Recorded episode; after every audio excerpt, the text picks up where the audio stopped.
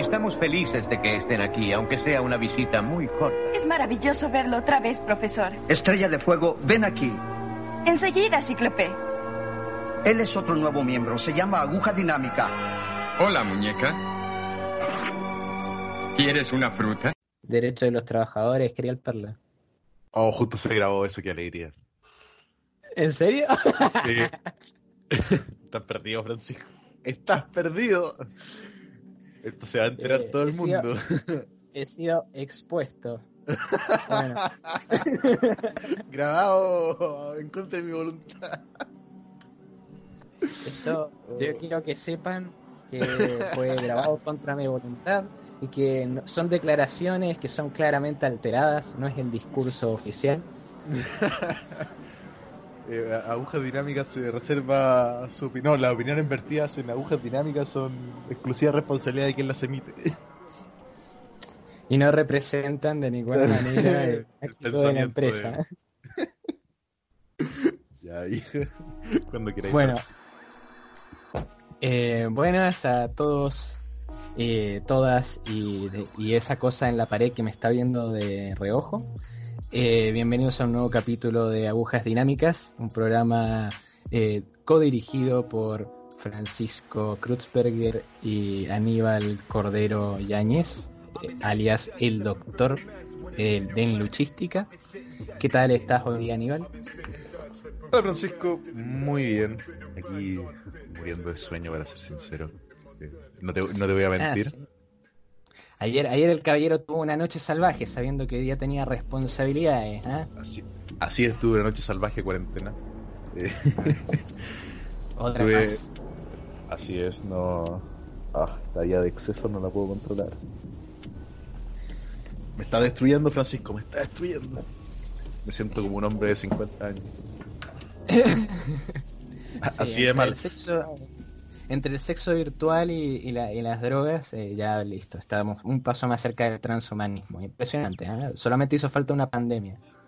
Claro, estamos. no sé si estamos cada día más cerca de Line o estamos cada día más cerca de entrar al Digimundo, weón, y todo lo que conlleve, pero. Pero ya no, este, este plano existencial, este plano corporal lo vamos a abandonar pronto. Con o sin Yo, cuarentena. sincera, yo sinceramente, sinceramente, quiero tener un Greymon. Así que Increíble. voto, por el Digimon. El otro día veía un meme. Sé, que, sé que iba a ser muy fome que alguien te, te describa un meme, pero era creadores de Pokémon, oh, vamos a crear esta ratita amarilla tierna, le vamos a poner cachetito rojo y la weá, ¿cachai? Y después sería creadores de Digimon, oh, le vamos a poner este perro misiles, oh, se va a ver de pana. Ese era el pensamiento, es- esa era la, la, la doctrina de, que diferenciaba ambos programas. Eh, sí, loco, es impresionante, pero Digimon es como que todos tienen o, o tienen jeans, o tienen misiles, o tienen tatuajes, o... Que era más radical. Era, era, claro, era Pokémon conoce a Rocket Power, esa weá era. ¿Cachai? sí, bueno, y se, se mataban las cagadas esas, así que... Sí. A ver, era. Bueno, Pero de hecho, este, bueno, es que este justamente nos permite introducirnos al, al tema de hoy, boludo. Mira, hemos ido sutilmente llevándonos desde tu, ¿cómo se llama?, grabación ilegal hasta este punto de Digimon y Pokémon al tema de hoy, que es, vamos a hablar sobre eh, anime de nuestra infancia, más específicamente de lo que pasaban en la televisión. O sea, el primer contacto que tuvimos con ese anime. Y bueno, esto básicamente vamos a hablar hoy día de, ya sabemos todos, el Club de los Tigritos, Invasión, etcétera. Eh, brevemente de Tsunami, Locomotion.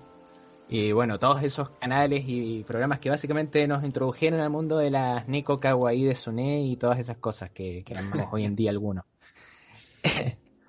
a todo esto, eh, vos Aníbal, ¿cuál es tu relación con el anime en este momento? ¿Se- eh, ¿Ves o vos te considerás que...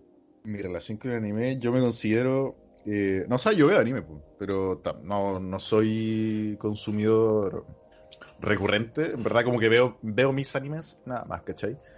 Eh, Claro. Pero es por un tema que yo tengo poca capacidad de concentración, entonces me cuesta. Lo que, lo que veo en anime es porque me gusta demasiado y el resto me cuesta mucho engancharme.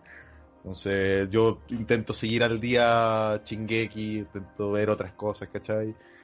Pero yo soy más, más del anime clásico, más, más del que ya lleva años ahí, que puedo verlo lento sin, sin apuro. Claro, eh, sí, yo en ese sentido debo decir que de los dos soy el, el weón que ah, de hecho ve anime, o sea, eh, yo veo los, los seasonal animes, o sea, voy por las temporadas de primavera, verano, otoño, Claro. invierno y me veo todas las cagadas que hay y me mantengo al día, etcétera. Así que yo digamos que soy más adicto Sí, eh, es- en es- ese es un- sentido. Es un mundo al que yo no puedo entrar porque mi ansiedad me impide ver una serie que sé que no va a terminar pronto o que le quedan años de, de emisión. Sí, igual. es como, termino la temporada y es como, ay Dios, no. Entonces, generalmente, generalmente cuando veo anime, veo anime que ya están terminados para lo mismo, para poder verlo eh, con calma y, y sin. Lo otro es sin ver esa. Que generalmente me carga con los spoilers en Facebook, ¿cachai? Entonces, generalmente veo los animes con, mu- con muchos años de retraso. Cosa que ya se haya olvidado. Sí, sí.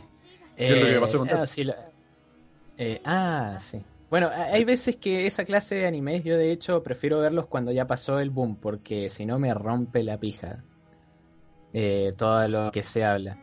O sea, viejo, yo, yo me considero un afortunado que yo, yo vi Death Note hace en el 2016, Ah, eh, ya. mucho- muchos años después de que se estrenó, y pero tuve la, bueno, tuve la suerte que en el margen desde que se estrenó hasta que yo la vi en el 2016, jamás vi un spoiler en Facebook. Y caché que y cuando la terminé de ver, bueno, mágicamente me metí a Facebook y sé que me, me aparecieron cualquier spoiler, bueno, de la nada, así fue como dije, Google de nuevo me ha escuchado. sí. Y nuestros amos y señores han escuchado desde nuestros celulares y nuestras Exacto. pantallas. Han decidido que es el momento de liberar la publicidad sobre Death Note, me decían.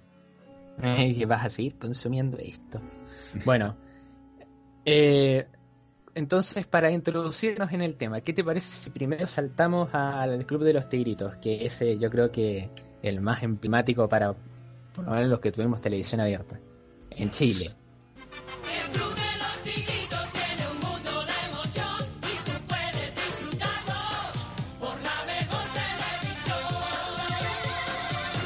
Yo creo que el, el fenómeno del anime en Chile hay que estudiarlo desde diferentes... Ay, súper así aca- académico, ah, súper académico. Bueno, sí, mira, yo en, en mi tesis sobre el anime en Chile creo que... no, pero...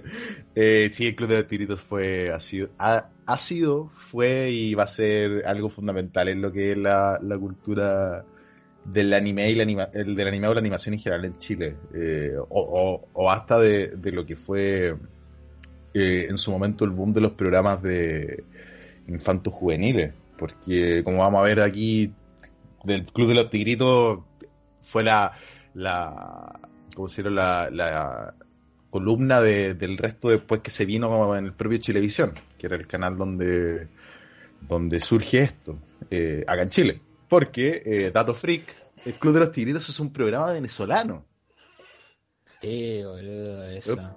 Una, una vez más, Chile, nos engañaste. Exactamente, una vez más tuvimos que recurrir a, a Chávez. Ah, no, Eh, no, eh, sí, un programa venezolano del 94, sé que es viejísimo. Yo fuera del SEO me impacté al darme cuenta de que, bueno, en Venezuela es del 94 y el programa venezolano se empezó a emitir en Chile en, en esos años.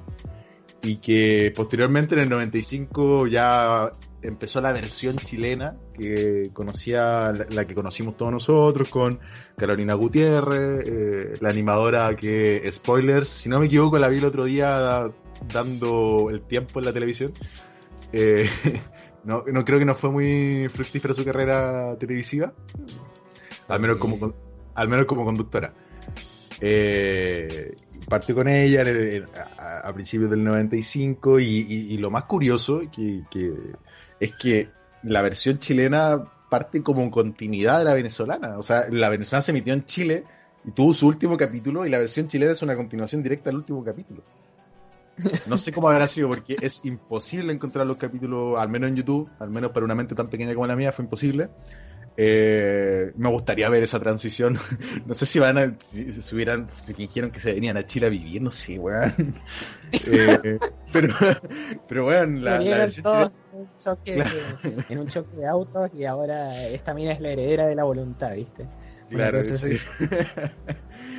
pero, pero fue una continuación directa y, y partió como un bloque, como decía, eh, infantil más que juvenil, la verdad, con programas mucho más dedicados eh, al público ya menor de 14 años y, y no netamente anime. O sea, partió con, con cierto anime, con Sois, ¿cachai? Con Caballeros del Zodiaco, pero también metía otro tipo de series, no sé, como Félix el Gato, Gasparín. Eh, yo me acuerdo que vi Gasparín en, en, en el Club de los Tigritos, La Pequeña Lolú también lo dan, Las Tres Sí. Mellizas. Entonces tenía ahí Uy, ese las tres mellizas.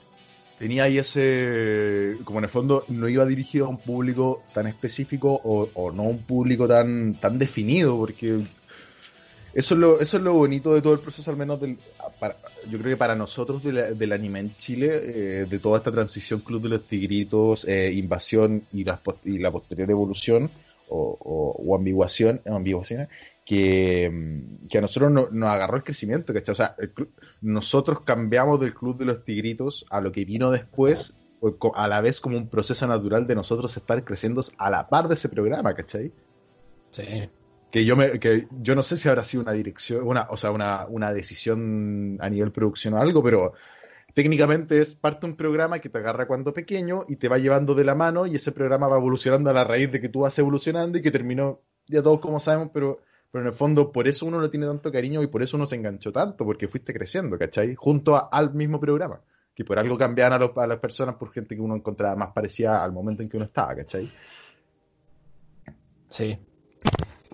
Sí, sí, absolutamente. Eh, yo no sé si habrá sido intencional o no, pero sí que el resultado fue eso justamente, que uno evolucionó con el Club de los Tigritos, incluso ya cuando habías entrado en la adolescencia, que fuera invasión, era, era como bastante, no sé, fue un, fue un paso como si uno lo ve en retrospectiva, eh, como que justo te acompañó. Eso. Claro, como que viste el primer capítulo de Invasión y te quisiste poner la chasquilla al pelo tapándote el ojo. Fue como una buena natural. Ah, eso, yo hice eso. Pero viejo, mira, el Club de Tigritos partió en el 95, al menos la versión chilena, y terminó en el 2004, ¿cachai? Eh, ese fue el margen de vida del Club de Tigritos previamente tal, con las transiciones que todos conocemos, y que yo creo que eso es lo más icónico del Club de Tigritos, el, ti- el tigre pequeño saltando, ¿cachai? Eh, las transiciones, la música, que vale decir que toda esa transición y música y, personaje era traído de la versión venezolana. Que, que me encanta porque la, la versión venezolana, si no me equivoco, se transmitía en Venezolo TV. ¿Cachai? Me encanta cuando los países tienen un canal de televisión que es el nombre del país, como, te- eh, como Televisión. Sí.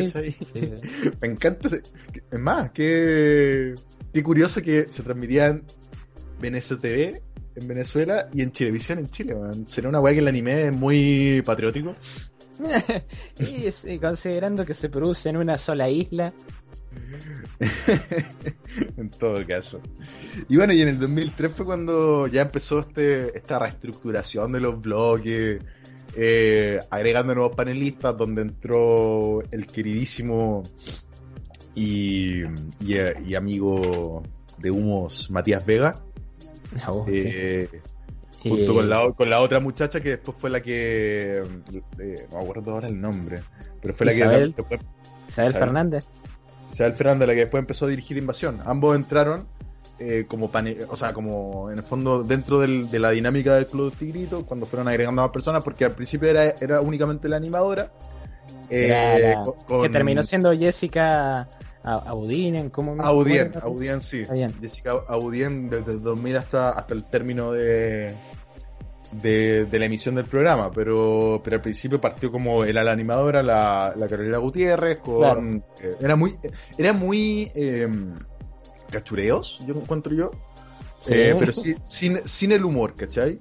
Ah, bien. Eh, sí, o, o sea, sí- sin el humor tonto o los actos tontos de cachureo. ¿cachai? Claro. De partida porque cachureo no me gusta, pero para eso pero tampoco. porque no, no tenía ahí esa dinámica de, del viejo pedófilo hablando a los niños, ¿cachai? Eh, etcétera. bueno, perdón, perdón por no tener. Oye, una opinión generalizada. Y, y hasta creo que, es real. Lo que creo que es real es que el viejo le pegaba a los caras chicos, pero no, no sé si era pedófilo. Pero no me extrañaría. Eh, y fue haciendo la transición ya a un programa a, lo que fue después el modelo de, de invasión, ¿cachai? Eh, con panelistas, con noteros, ¿cachai? Con diferentes secciones. Eh, y que fue el paso natural, como estamos diciendo, al programa Invasión, que ya una vez terminado eh, Club de los Tigritos se dio paso directo a Invasión, con este cambio de logo, con esto más juvenil, con esta este ambiente.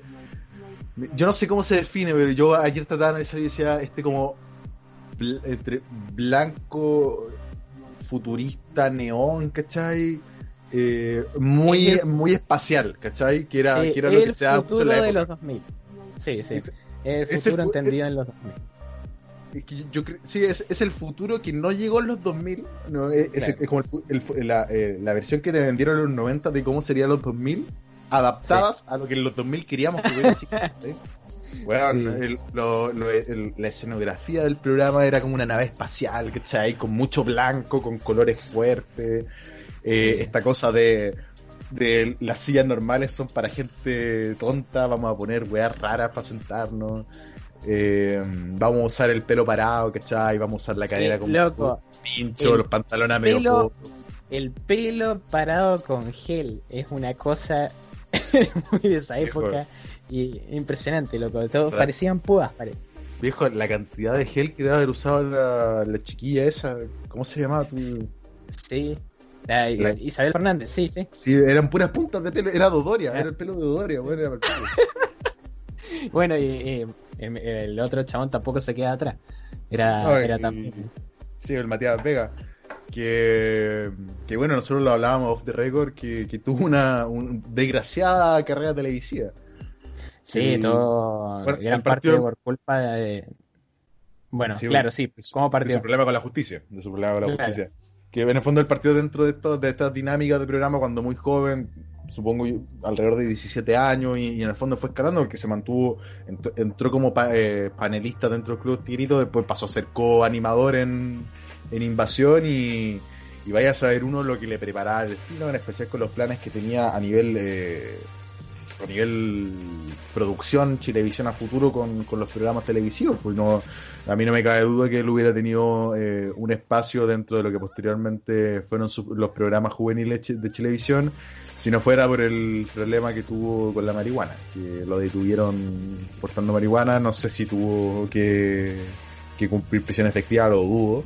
Bueno, igual en esa época era más era más hueveado todo Sí, pero, pero ese fue ese fue el gran momen- el, el gran eh, el momento que le que en el fondo marcó un antes y un después en, en lo que pudo haber sido su carrera y que él mismo lo ha dicho fuera fuera del deseo yo me acuerdo que eh, este este gallo después lo metieron en o sea después no en verdad fue hace como hace como tres años estuvo dentro del de estos- del matinal del canal 13 del bienvenido lo Ah. tuvieron como, como notero y posteriormente lo pusieron como la típica voz en off de los matinales que ha ido desapareciendo, que me impactó mucho.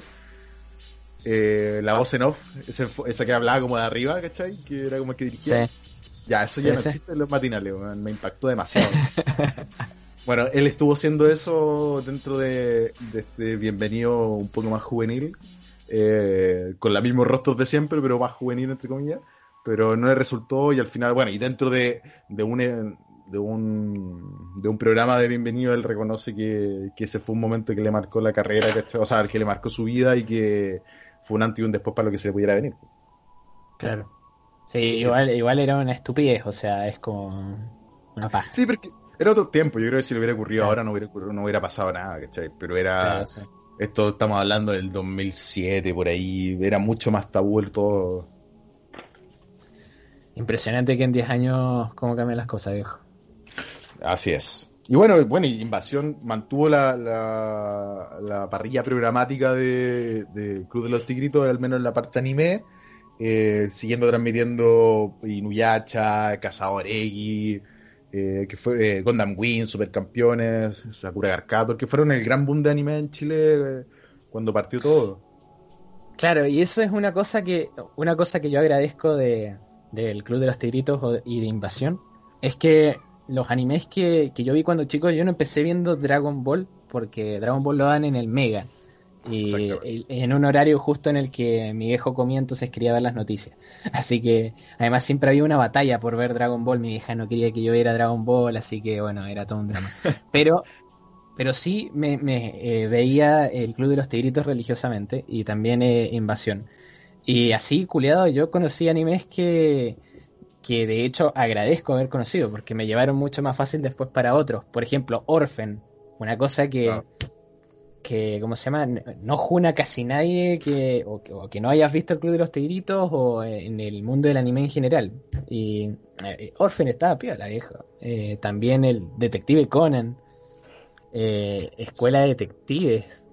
Sí, o sea, Chilevisión fue el gran. Chilevisión tenía en ese momento la, la, la- la mirada o, o, la, o la línea. Puta, creo que debo, debo estar muy equivocado si a usar este término en este aspecto, pero la línea editorial, ¿cachai? De, de, o, la, o la visión de pegar con este público más juvenil, ¿cachai? Claro. Eh, y que le sirvió mucho con esto y, y lo, con lo que dices tú, o sea, yo, para mí, yo tengo patente eh, en la hora de 11, 4 de la tarde, Club de los Tigritos, mi habitación, weón, yo con la tela al lado, ¿cachai? Con el platito, con el cocaví, ¿cachai? Tomando, eh, no sé, leche con té, weón, o etcétera. Eh, lo, de lo que uno tomaba cuando era pequeño a la hora de 11, ¿cachai? Claro. Y te- son para mí son recuerdos patentes y que, que- y que preparando este programa, al menos yo igual creo que para ti fue igual un teletransportarse a, esa, a esos momentos de cuando la vida era más sencilla. Sí, fue muy nostálgico, fue muy ¿Qué- nostálgico. ¿Qué es lo que pasa generalmente cuando uno ve anime antiguo? O sea, yo cuando veo weón, Inuyasha, Samurai X, eh, o lo mismo, o, o- o en específico los programas que yo vi en televisión, eh, como las Pokémon, Digimon, ¿cachai? Eh, son, me teletransportan a, a esa época, a esa infancia donde yo los disfruté y que me acuerdo y que, o sea, y uno se da cuenta porque uno tiene recuerdos igual fuertes de, de animes que uno no vio hace, o sea, que uno no ha visto hace más de 20, o- no, tenemos 25, sí, de 17 años, ¿cachai? Eh, por ejemplo, Monst- Monster Ranger, ¿cachai? Que también lo dan en Uh. Chile. A mí me encantaba Monster Ranger. Y bueno, yo no lo veo hace, yo creo que 12 años, 15 años que yo no veo un episodio de, de esa serie, pero tengo recuerdos, me acuerdo de la, de la Me intro, de la ¿cachai? intro, sí. Eh, que era como este tipo rap electrónico. eh, me acuerdo, me acuerdo del final, porque el final era muy triste. eh, Y me acuerdo de, hasta me acuerdo de peleas específicas, ¿cachai? Entonces, son cosas que te atrapan cuando es chico y se te quedan en la mente por siempre. Lo mismo con Gonda, lo mismo con Cazadores. Cazadores X, que yo. Eh, nosotros hemos, hemos conversado el hecho de que a mí, a mí me encanta Cazador X de los 90. Yo, me encanta Sí. la, la estética, me encanta el dibujo y, y lo sostengo. Después me gustó el remake. No, no es que no me haya gustado, o, sea, o- o la, o la- o la versión del 2011. Sí. A me gusta, ¿cachai? Y la vi, puta, llegué hasta la hormiga quimera por un tema técnico de no tengo dónde verlo y me da paja meterme una página anime. Pero para mí la versión de los 90, weón, a mí me encanta, me encanta la estética, me encanta el Jenei Riodan, weón, cómo lo... Ah, que eso fue lo que a mí me mató, ¿cachai? Con eso yo corté relaciones con la versión del 2011 cuando vi al Jenei Riodan, weón, y se veía a, a plena luz del día y no tenía esa weá... Oscura. eh, Ah. oscura para mí. Eso fue, yo creo que eso fue el- mi distanciamiento, porque el resto de cosas me gustó del, de la versión de Sí. 2011, pero para mí eso fue como determinante, fue como, ay viejo, le quitaron la estética. oh". sí, sí. No, sí, lo entiendo. He tenido ese debate con varias personas, de hecho. Eh, a mí al principio también me, me hizo ruido, ¿eh? No, no creas que no, porque me crié también con la de los 90. Pero eh, la verdad que es como que es tan fiel al manga y justamente la calidad de animación es tan buena que permite al Yanei Ryodan ir a lugares que antes no había ido. Así que es como que con, con eso Ay. yo me di por satisfecho. Oye viejo, es que el, el Jenny Riodan es, oh, tapa tanto, es que de verdad. Daría hasta para serie, que no sé, no sé si hay alguna ova de, de la historia del, del, re- del, ah, de esta weá. Del Yanei Ryodan. Sí. Del Jenny se me murió el cerebro, disculpen, tengo sueño. Eh, no sé si habrá algún OVA respecto de ellos, pero weón, ahí tienen un material para, para explotar, weón, que si lo explotan bien.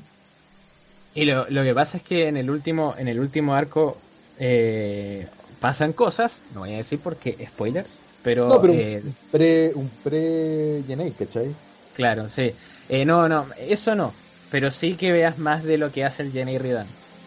Eh, igual, igual es como una cosa. Hunter es una cosa eh, bizarrísima. El, el escritor es como escribe cada muerte de Sí. obispo. No, y aparte que, que la evolución de Hunter es brígida. O sea, tú partís viéndolo y como después está, no. No, no, no es que no quiero decir no pega ni justa, pero yo creo que nadie se espera cuando, cuando parte el primer capítulo en cómo va, cómo va o cómo termina, ¿cachai? No, yo creo que no. Sí, viejo. eh, Yo- bueno, el arco de las hay, hay un hecho que, es que por eso tú, si tú veis la primera, el, el primer arco, ¿cachai? Eh, que en el fondo es para las pruebas de cazador. Eh, y después tú veis el arco de la hormiga quimera, tú decís, chucha, weón, ¿qué pasó acá? weón? ¿Qué, qué hubo entre Sí. medio? ¿Y guerra nuclear hubo? ¿Qué- ¿Por qué esa hormiga está parando patas? Por favor. No, eso, eh, claro, sí, sí. De hecho, eso es lo que a mí me gusta de Hunter, que el chabón es como que se lima con un concepto y lo lleva al extremo. Por ejemplo, el, el arco ese de Grid Island, que son es un Oye, juego RPG de cartas. Ese me encanta, ese me encanta, ese arco me encanta, la verdad. Es que está muy bien hecho el juego. Que mira, viejo, yo te, te doy. Mira, yo, te- yo quiero. Voy a hacer mi acotación respecto de Cazador X de, de cuál es mi relación con eso.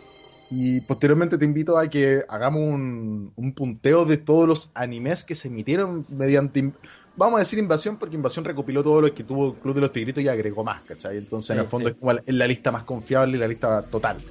Entonces, mira, yo con Cazador X, el trayecto que hice yo fue eh, me vi la versión de los 90 que termina cuando fue la- cuando es la subasta, la subasta Sí. del, del fondo del aparato que te permite entrar a Green Island. Posterior a eso, eh, en la cronología que se hizo, o sea, en, en la cronología de cómo fueron de, de series a anime, películas, ¿cachayoba? Eh, de cómo fueron saliendo hoy, eh, vienen los OVAs, porque está el OVA de Green La- eh, de, mm, ah, de la Grid isla, Island, sí.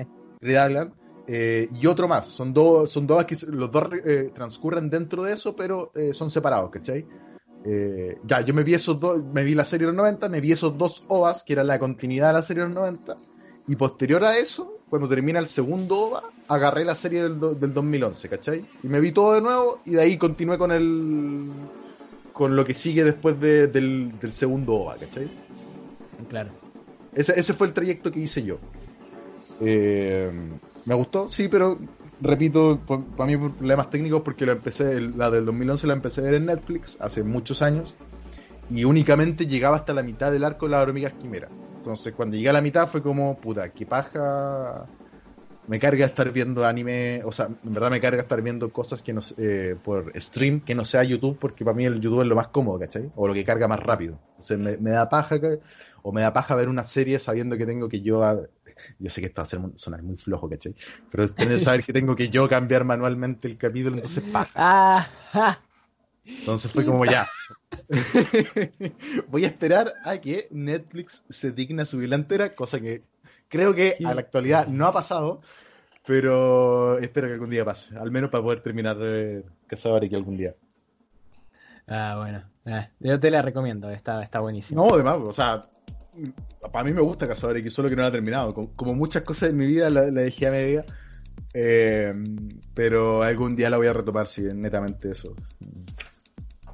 Pero bueno, Eh, yo sí, creo que podríamos hacer ahora un repaso de estos animes eh, que transmitió Invasión a fin de después darle un corte a Invasión y, y- y hablar de su triste final. Sí. Pero yo creo que hay que mencionar uno más que, que es imposible no mencionarlo porque realmente es igual de icónico que casi todas estas cosas, que es eh, Loco, Slam Dunk. Oh, viejo. ¿Qué, qué opening más bueno? Qué opening más bueno y qué serie más buena también y qué, qué carismático todo. Sí. Eh, a mí me Sí, encantan los a mí me encantan los Spokon en general, o sea, este, ese tipo de Spokon que, o sea, son los animes deportivos. Y yo siento que Slam Dunk es como eh, uno de los summon máximos de, de calidad de Spokon. Es que viejo tiene drama, tiene seriedad, tiene humor, tiene. Está muy Sí, bien tiene, hecho. Eh, tiene los equipos, tiene todo. tiene- eh, la verdad es que está muy bueno. estéticamente, muy bonito, es, es sólido, ¿no? Sí, está bien hecho. Sí, el, loco, el, el arte de, de pa- Inoue. Y de partida tiene un opening hermoso, ¿cachai? Entonces ya con eso tenía un- una puerta de entrada muy buena. Un, un Sí. enganche automático. Si, si hay que ir igual que en la publicidad, o sea, los primeros 10 segundos de- del opening de un anime te engancha o no te engancha, ¿cachai? Sí, loco, los, los openings yo siento que son eso, son, eh, de hecho a mí me encantan los openings en general y yo siento que eh, es por eso, es por, eh, te, te venden lo que va a pasar en la serie y te calientan las papas, ¿viste? A mí me encanta eso. Que es lo Eh, que pasó con eh, Evangelion con su super tráiler de presentación en Chile. Oh, bueno, es eso también, no nos podemos olvidar de mencionar el comercial ese de, de que íbamos a toparnos con una obra eh, súper especial de la Clas- animación japonesa. Clasificación R. Ah, sí. Recomendamos ver, eh, ver eh, acompañada de su hijo y bla bla. ¿cachai? Pero, pero mira, yo creo que vamos haciendo un pequeño repaso y, y nos detenemos en los elementos más importantes eh, Sí. a fin de no extendernos innecesariamente y que la Sí, sí, gente sí. corte el podcast antes que termine. La peor pesadilla. Eh, que la única persona que nos escucha nos deje de escuchar. eh, ¿qué te iba a decir? Bueno, Pokémon. Pokémon. era bien. Después, eh, Gato Cósmico. Uy, qué clásico. Sí, Es impresionante. que yo, yo creo que no hay edad para ver Doraemon, weón. La verdad. Yo no, yo no lo he intentado, pero. O sea, es que yo lo he visto de repente, me lo pillo en el etcétera. Y, Mm. y, y sabes que soporta el paso del tiempo. ¿Sí? La, la historia la soporta, sí. Sí, porque es como cuando veí. mm, a ver, ¿qué, qué serie puede ser equivalente? Eh, Es de Eddie Eddie, yo creo. Es como muy eso. Sí, sí, no, no, sin, sin número absurdo, yo creo. Claro. Pero, pero soporta el tiempo porque son tramas livianas que no, no están sobreexplotadas, ¿cachai? Eh, o, Sí. o- o so- o son conflictos entre comillas interesantes porque las personalidades de los del resto de personajes son muy marcadas, de Gigante, de Tsuneo. Tsuneo, de Tsuneo, ¿cachai? Entonces los conflictos que se dan son muy naturales. Lo, Sí, lo veis como un conflicto, lo, bueno, lo, lo veis como un conflicto que se puede dar entre jóvenes, ¿cachai? Claro. El, el que gigante es un weón que, que no comparte, ¿cachai? Que Suneo es el weón con plata pesado, eh, que Novita recibe un regalo y lo muestra y Suneo la envidia y compra uno, ¿cachai? Es como el chavo del 8 versión animada al final de cuentas. Eh, claro, sí, sí, es, es muy eso. Es muy los amigos del barrio. eh, Entonces, entonces encuentro yo que soporta el paso del tiempo porque el humor de Doraemon es un humor muy dirigido que, que no me, que, que muy dirigido a, a esto mismo, a, a un weón grande viendo la weá, ¿cachai? Sí. Encuentro yo, Sí, por, sí, por eso te invito a que veáis de repente un capítulo y vais a encontrar que hay referencias que son oscuras, ¿cachai? Hay situaciones que vos decís, oh viejo, cuando chico no me di cuenta de esto. o sea, fuera, fuera de deseo hay muchas escenas donde se- sexualizan a, a la muchacha esta, a la, a la que le gustaba Shizuka. Novita. A Chizuka la sexualizan, la escena en las duchas, weón, etcétera. Ah, sí, sí. Eh, o a la misma mamá de, de Novita, ¿cachai? sí. La madre no, era re O sea, histérica. Sí. Pero- Sí, viejo, es que weón, hay viejo, hay capítulos donde, fuera weón, donde va el, lechero, ¿cachai? El que lleva la leche. Se dan situaciones raras o actitudes raras del weón hacia la mamá de Novita, ¿cachai? Entonces hay Mira. mucho humor, hay mucho humor que era pa- para el público adulto que, que no captaba el cabro chico. Claro, O Bueno, había más la otra- profunda que el cabro chico tenía normalizado, nunca sabe. claro. Mira, ya sacó el psicoanálisis. Eh, había otra que se parecía en ese sentido, que era Ninja Boy Rántaro. ¿Te acordás Uy, de...? qué pena, sí, me encantaba. Sí, estaba buenísima también. Que tenías al weón codicioso, al weón eh, eh, goloso y al protagonista que era como el que intentaba llevarlos a los otros dos a que cumplieran las misiones. Estaba bueno. Es que Eh, es, muy el, es muy el anime tipo, personalidades marcadas, ¿cachai? Y Claro. un fin último. Bueno, Doctor Slump. A mí me encanta Doctor Slump. Es muy bueno. Es que, es que tiene- el humor tiene de... mucho- el Es que tiene mucho de Dragon Ball clásico. Sí, A mí me encanta Dragon Ball clásico. tiene, tiene mucho de Dragon Ball clásico, eh, pero sin el sin los momentos serios. Es netamente Claro. humor todo el rato, que- que- pero es un, un humor bien construido porque la trama transcurre a raíz, a- eh, rondando el humor, ¿cachai? Entonces no es como Sí. que una trama seria que le mete un humor absurdo a nada, sino que es un humor absurdo, ¿cachai? Que, que te lo empezáis a tomar en serio porque está bien construido. Claro, claro, sí. O sea, la, la versión chafa de Superman, la caca que Ah, habla, sí, y que después dieron y que después dio paso después da paso a Dragon Ball. O sea, el, Dragon Ball tiene un, un pequeño, una, una pequeña serie de capítulos con Piccolo Daimaku cuando Goku se encuentra con Arale. Claro, es verdad. ¿Cachai? Eh, y posteriormente en Dragon Ball Z estoy casi seguro que aparece Arale, no, no que interactúan, pero aparece en, un, en, un- en una imagen corta en algún instante, estoy casi seguro. Eh, sí, sí. o, o de referencia, si al final si es el mismo mundo, el mismo universo, si están... eh, que eso es lo que eso es lo bonito de, de Akira Toriyama eh, y de, lo- de los universos que creó en su juventud y que todos eran coe- coexistentes, ¿cachai? Que hasta lo podíais ver como, weón, los mismos personajes que veía en, en Dragon Ball Z o en Dragon Ball en general están... como adaptados a Doctor Slam. ¿Por qué? Porque el mismo personaje, estos, estos personajes ah, con estilo animal, ¿cachai? Eh, humanoide, eh, pero con más humor, es Slamdance, ¿cachai? Con un poco menos Claro. humor es Dragon, Ball, es Dragon Ball y ya cuando los buenos eh, pues, personajes cuartiarios, ¿cachai? Dragon Ball Z, donde los buenos salen de fondo nomás. Claro, claro. Sí, sí, sí. Es- está, muy bien, está muy bien conseguida esa, la transición. Igual. Que- Pero... Que, es una transición que también va de la mano de. Que eso es lo otro. Es lo mismo que digo que decimos con Pasión y Crudo Tirito, una transición que va de la mano con el espectador. Claro. Sí, empezaste viéndolo desde chico, Doctor Slump y Dragon Ball clásico, y pum, cuando llegaste a la hora donde eh, estabas cargando más testosterona, pues se volvió de, de pelea. Eh, me- me Exactamente. sí, sí, y luego pasó a Dragon Ball GT, pero bueno, eso no cuenta. A ver, viejo. Dragon Ball GT tiene un opening hermoso y un ending Y un así. Y un Y final. un final. Eso, es la única O sea- dos cosas que cuentan. No sé, viejo. Si a mí me dices. Si tú, si tú te pones como Morfeo y me pones dos pastillas enfrente y me dices, esta es, terminó Dragon Ball Z, existió Dragon Ball GT y con eso terminó Dragon, eh, eh, lo que es Dragon Ball, y la otra es, no existió Dragon Ball GT, pero Dragon Ball Z se transformó, se transformó en Dragon Ball Super, créeme No, que yo no, no, la de Dragon sí. Ball GT. Créeme Sí, que yo sí, la de Dragon Ball Sí. GT, weón. Porque No, yo también, yo también. Lo que hicieron con Dragon Ball Z en las películas y posteriormente en Dragon Ball Super es un... eh, una mierda, weón. Netamente eso no... Sí, eh, opiniones, opiniones de las que se tiene que hacer cargo el señor acá. Yo solamente digo un sí de fondo, pero por favor no me asocien con la el yo me- linchamiento. Yo me, yo me hago cargo, yo me hago cargo. Destruyeron todo lo que había costado años construir. Lo- los niveles de poder, los villanos, los arcos de las personas, weón. Eh, así que yo me hago cargo de lo que acabo de decir. Y cual, y el que quiera salimos a pelear y qué pasa. bueno, para, para, eh, mencionemos un par más. A- Hay unos que yo sé que yo me, ay, que yo los vi y ahora los veo en retrospectiva y digo, esto, ¿qué pasó? Tenchi Muyo.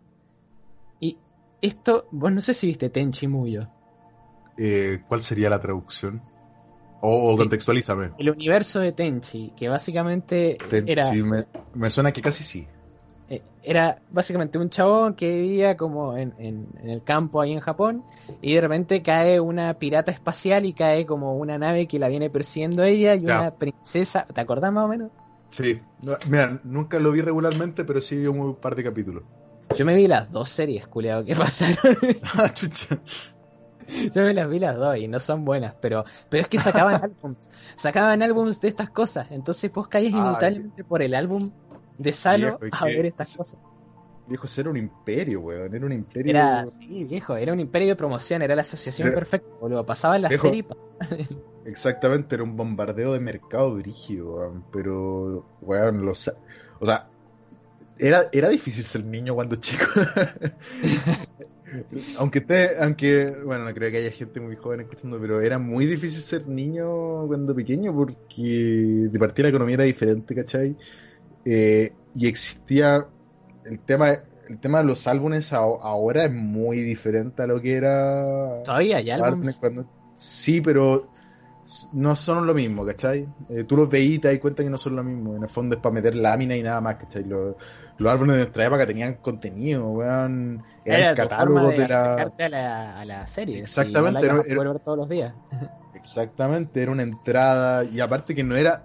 Y que eso, el mundo, el, el bombardeo de mercado cuando era niño era muy fuerte porque tenía ya, tenía ahí el anime, ¿cachai?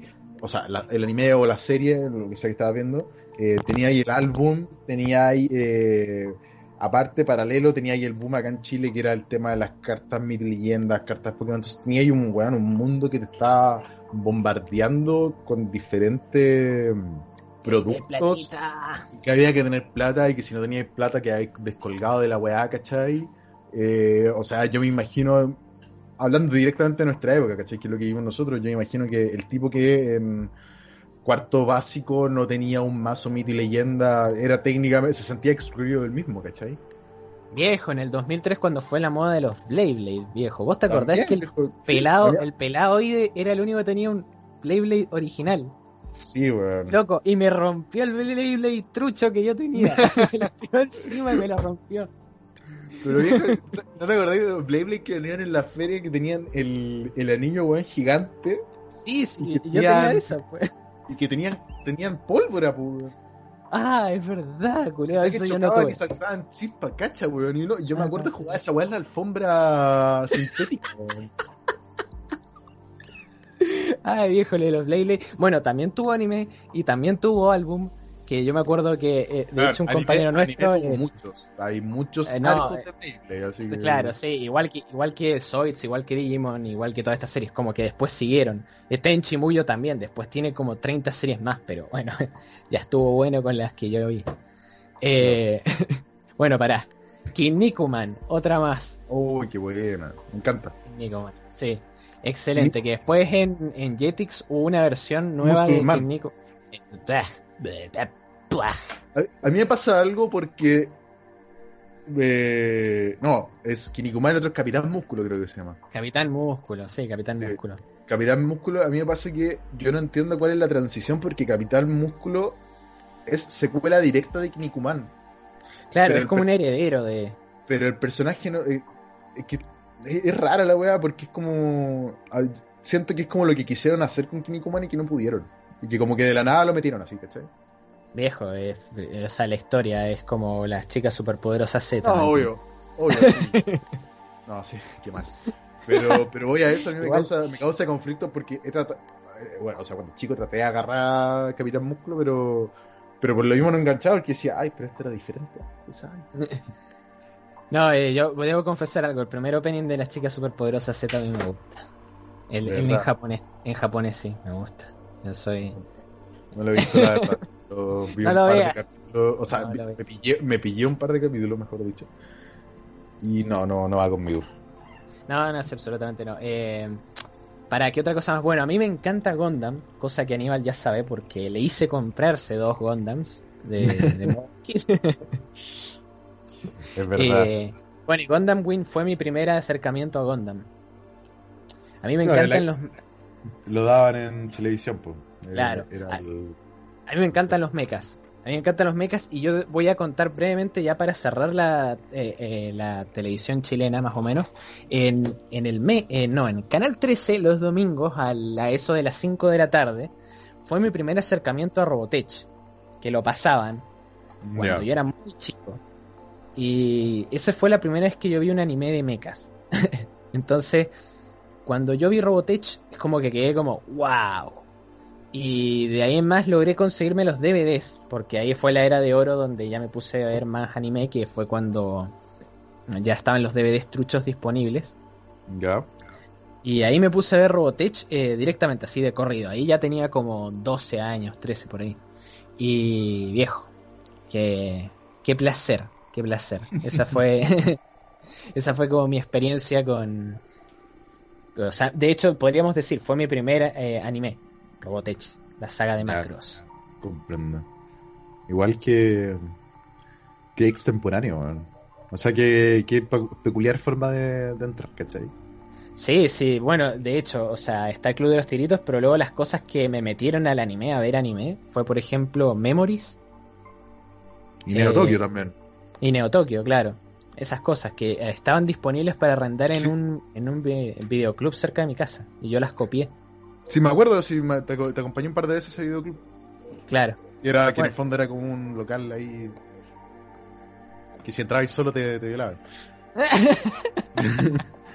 Pero bueno, viejo, mira, de verdad, voy a hacer un punteo de las animes que emitió Invasión a fin de darle Sí. un cierre y contar en qué terminó. Sí, Eh, a grandes rasgos, Detective Conan, eh, Pokémon las primeras tres generaciones, Sakura Carcator, Inuyasha. Eh, Ah. Para mí, pa' mí Inuyasha es televisión. O sea, yo tengo patente. Yo, Sí. yo cuando veo Inuyasha, eh, me imagino el logo de Chilevisión arriba, fuera de huevo. eh, Rama y medio, Chaman Uh. King, Samurai, Uh. eh, Sakura Wars, eh, Uh, Mikami la Casa Fantasma, Sakura Wars con el bailecito.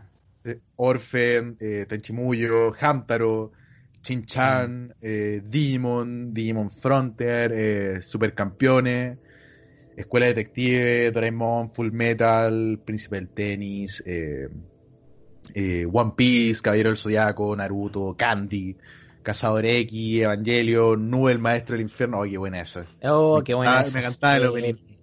Eh. Espíritu de Lucha, eh, Gundam, eh, Connie-chan, Slamdance, Sois, eh, Blade Blade y un largo etcétera que fueron la cultura con la que nos, con la, con la que fuimos creciendo todos. Y. Bueno, Invasión, el punto determinante fue en el 2007 cuando eh, ya a raíz del mismo crecimiento que estamos hablando de- del público, eh, ya empezó a, a bajar el, el tema del rating, entonces me dieron a el caballero Alex Hernández a la producción, a la dirección, digo, del, del programa. Alex Hernández es quien después se convirtiera el ex eh, productor de Mecano, que posteriormente se fue a Jingo y que eh, hace un par de años, o creo que en la actualidad, es- sea, no, en la actualidad creo que el que el producto, o sea, el director del Festival de Viña, ¿cachai? Eh, Qué carrera. o sea, sí, no, exenta de crítica. Pero bueno, entonces, en este fue cuando Alex entró, fue cuando empezaron a meter más secciones, cuando empezaron a disminuir el, eh, la emisión, o sea, la duración del anime en emisión, ¿cachai? Eh, metieron nuevos animadores, empezaron otras secciones como Corto Invasión, donde hacían pequeños cortos que en situaciones extrañas pero de la vida cotidiana, eh, buen material, tristemente no está disponible actualmente en la red, o al menos no, no por un, un- un intelecto tan bajo como el mío. Eh, hay una sección que era MSN in Love. Me encanta esta weá porque es tan retro, weón. Hacían juntarse a personas que conversaban por MSN, ¿cachai? Eh, había una sección que era Descárgate, que era ponían un sillón en pleno paseo Humada y la gente se sentaba y podía, en el fondo, descargar sus molestias y, y viejo, y era y eran las mismas críticas que veo hoy en día. Qué increíble lo transversal que ha sido. Dijo las mismas cosas, weón, huevea- puteando al gobierno, ¿cachai? Reclamando la injusticia, etcétera, weón. Así que el malestar venía desde ese entonces. Y habían dos secciones que también me causaron mucha curiosidad. Eh, una es que hacían karaoke de opening de anime eh, dentro de lo que era la escenografía de invasión. Y la otra era algo que se llamaba la página web de la semana. Que era, en el fondo mostraban como un, una, una web preparada donde mostraban diferentes páginas web de la época, ¿cachai? Eh, y con lo que hacían, pero no era, no era patrocinio, sino que uno podía mandar y decir, oye, encontré esta página web, publíquenla, ¿cachai? Sí. eh, donde vi los comerciales de todopsp.com, eh, buscapiropos.com, ¿cachai? Eh, páginas que siguen online por si acaso, así que el que quiera buscarla puede buscarla, siguen en línea. Eh, y para mí lo curioso era que cuando te mostraban esto, estas páginas web, te ponían una interfaz en pantalla de un computador de un Windows XP, ¿cachai? Y te iban mostrando la página. Y te conversaban de lo que era, ¿cachai? Escuchabas en, en voz en off a Matías, Matías Vega hablando de que no, todo PSP encontrarás todos los artículos destinados al conocimiento, ¿cachai? Eh, y que era muy, es muy retro. Yo lo vi y me fue como, oh viejo, me siento tan 2006. Y que, que al final era lo que buscaban, sí. Es más, Inva- Sí. Invasión tiene una curiosidad con el año 2006. Durante el año 2006, como estaba toda esta moda, como, como era el boom del anime, ¿cachai? De, de la cultura, de la cultura, eh, Invasión durante el 2006 pasó a llamarse eh, Invasión 2.6, haciendo referencia al 2006, ¿cachai? Una weá que lo sentí muy Evangelion 1.0. Pero, Ah, bueno, y hiciste una Pero- conexión ahí. pero no me fui por lo básico y investigué y yo creo que va más por el lado de eh, Evangelion True elevado al cuadrado or Die elevado al cuadrado, ¿cachai? Porque el rebuild de Evangelion llegó después. Llegó Claro. un año después de, de- de Invasión 2000 2006. ¿cachai? Entonces yo creo que va por esos lados esa referencia. Eh, y que bueno, finalmente Invasión pasó a ser un, un testeo de lo que nació después que era Jingo, ¿cachai? Que Televisión mantenía dos programas paralelos, que, que era el diario de Eva, que era posterior a Invasión, Sí. eh, o sea, te- mantenía Invasión, que era este juvenil, otaku, anime, etcétera, y después pasaba, pasaba ahí el, el brecho de las 6 de la tarde y pasaba ahí a estar en, en, en Diario de Eva, donde tenía ahí los Pokémon, ¿cachai? Donde también existía una cultura otaku y de anime, ¿cachai? Pero ya era más, eh, ¿cómo decirlo? Más, eh, ya no era tan nicho, ¿cachai? Ya era, ya era la tribu urbana. Sí. Y que, Sí, sí. bueno, en, vi- en virtud de todo lo sucedido, al final nació Jingo como este programa eh, que recopilaba Mecano, que recopilaba Invasión, que recopilaba el diario de Eva. Claro, que- en el fondo era como una versión rejuvenecida de Mecano. Era, era eso, Era, Los de era la habían cumplido más de de- 30. Exactamente. Y, que conllevó a que poco a poco Invasión fuera desapareciendo, que lo, traspasaran de la, de, la, de la semana en la tarde, lo traspasaran al sábado en la mañana, y al final su posterior eliminación ya dando paso netamente a, a, a que Televisión no diera, no diera programas para niños los fines de semana o en las tardes, ¿cachai? Que fue lo- los espacios, los bloques que, que agarró Canal 3 y que agarró eh, Megavisión, ¿cachai? Eh, y al fin de, de esta, de esta cultura dentro del canal televisión. Sí. Y con eso muere. Eh, claro, es una, un auge y caída que tenía que pasar, pero igual es como que me da tristeza, no sé, es como que, bueno, es el fin de una época igual. Eh, Sí, yo, yo no, yo no sé si lo hubiera seguido mirando, si hubiera seguido la cuestión. No, nunca. Yo creo, que, no. yo, creo que, yo creo que fue una muerte natural, la verdad. Sí, además es como que actualmente ya realmente la televisión es una, un accesorio bastante heavy. O sea, la mayoría de la gente que cada vez ve menos televisión. Eh, yo incluido, o sea, yo incluido, el anime no lo vería por televisión ni por puta. O sea, tengo Crunchyroll, animeflb.net, eh, Claro. lo que sea, pero no, no por la televisión donde no puedo maratonear algo. Sí, sí, yo creo Pero- que, o sea, eh, eh, invasi- el Club de los Tigritos y posterior Invasión y, y posterior lo que fue, o sea, sin entrar, pero, pero nombr- nombrándolo en los fenómenos, Jingo y todo eso, ¿eh?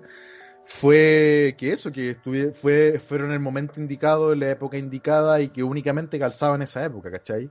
Y que Claro. murió cuando murió, murió esa época o ese fenómeno o, o- o ese movimiento. ¿Cachai? O sea, Jingo murió cuando sacaron los Pokémon, Invasión murió cuando ya la cultura otaku no era tan nicho y, y empezó a mezclarse con diferentes cosas, ¿cachai? Con diferentes culturas. Eh, y Club de los Tigritos murió, por- o sea, pasó a ser invasión y murió pro- propiamente tal y pasó a ser invasión porque ya el público destinado ya no estaba dentro del rango que le interesaba a eso, ¿cachai? Claro. Entonces sí. es un proceso natural al final de cuentas. Bueno, y, y el mismo proceso natural también se ve, por ejemplo, en Locomotion, que es uno de esos canales de animación que básicamente eran de pago, o sea, eran de cable, pero que eh, justo en Chile no se dio porque la sede estaba en Buenos Aires, entonces se dio para México, eh, Argentina, eh, etcétera. Pero porque acá en Chile además estaba etcétera TV. Claro, Pero, está Etcétera claro. TV, que actualmente está, que, que sigue emitiendo anime y, y es el, el canal, por así decirlo, de anime a nivel- que se emite en Chile, ¿cachai? Claro. Lega- Legalmente. Eh, Sí. Pero bueno, el- en el caso de Locomotion, eh, Locomotion también es una cosa que no, no es latinoamericana, es un canal estadounidense, y, pero que al tenerse en Buenos Aires, como que la parte de la dirección creativa, etcétera, caía en manos también de, de esta gente. Y Locomotion tenía como el aspecto de la animación, pero más para adultos. De hecho, ese era como el eslogan. Empezó Claro. en 1996 y duró hasta el 2005. Eh, que es más o menos justamente esa época como del pic, porque después Locomotion pasó a ser Animax, que Animax sí lo tuvimos. tipo, Y sí lo- bueno, eh, Lo- Locomotion básicamente era como esta idea de, bueno, de hecho ahí pasaban eh, Cowboy Bebop, Serial Experiments Lane, eh, sí, Boogie Pop Ay. Phantom, Directo en el existencialismo. Ay. Mm, Claro. bueno, te daban esas cosas y, era como justamente los bumpers, todos los comerciales. Era como, tenía muy buena atmósfera, tenía como esa, esa cosilla, ¿viste? Que te dan ganas de hasta ver los comerciales. Bueno, y, y lo que lo que duró tuvo mucho éxito y permitió, por ejemplo, en Argentina que existieran cosas como la revista Láser, que yo yo leía revista Láser, que es una, es una cosa es una cosa muy bizarra porque básicamente son como otakus argentos que de, de vieja escuela y entonces tenían como un rollo medio cochino, o sea, donde irse a un stripper club donde había una mina que hacía stripper pero de con el traje de Sailor Moon, ¿me entendés? Esa clase de cosas. Y, y bueno, y, y eso también habla mucho de, de cómo, digamos, de cómo em- em- ha ido envejeciendo el anime, de alguna manera.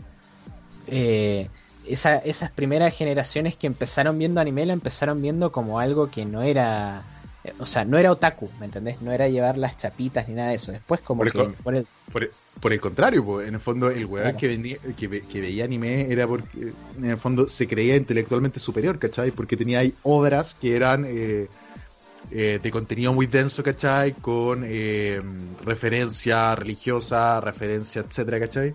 Eh, que era lo que pasaba con Evangelion, que era lo que pasaba con Ghost in the Shell, que era con lo que pasaba con un largo, etcétera, ¿cachai? Claro, eso o te gustaba directamente que fuera animación que permitiera eh, básicamente eh, cosas adultas mucho más allá como Bible Black. pero, Claro.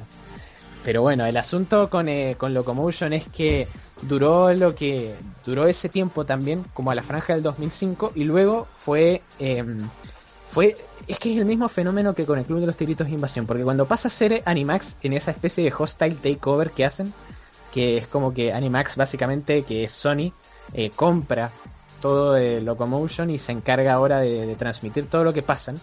Como que en el ya por el 2009 como que ya no ya no resiste a ningún análisis y empiezan a meter más programas juveniles eh, onda eh, cosa como medio más MTV y más música y ahí empieza a morir loco y pero hasta hasta ese punto onda tenías por ejemplo en Animax Helsing Mushishi que es mansa serie tenías eh, los primeros capítulos de Bleach de N al cuadrado Bandre. No, tenía todo el catálogo. Claro, Get Bakers, que es una serie que es una cosa muy rara, pero tiene mucho estilo.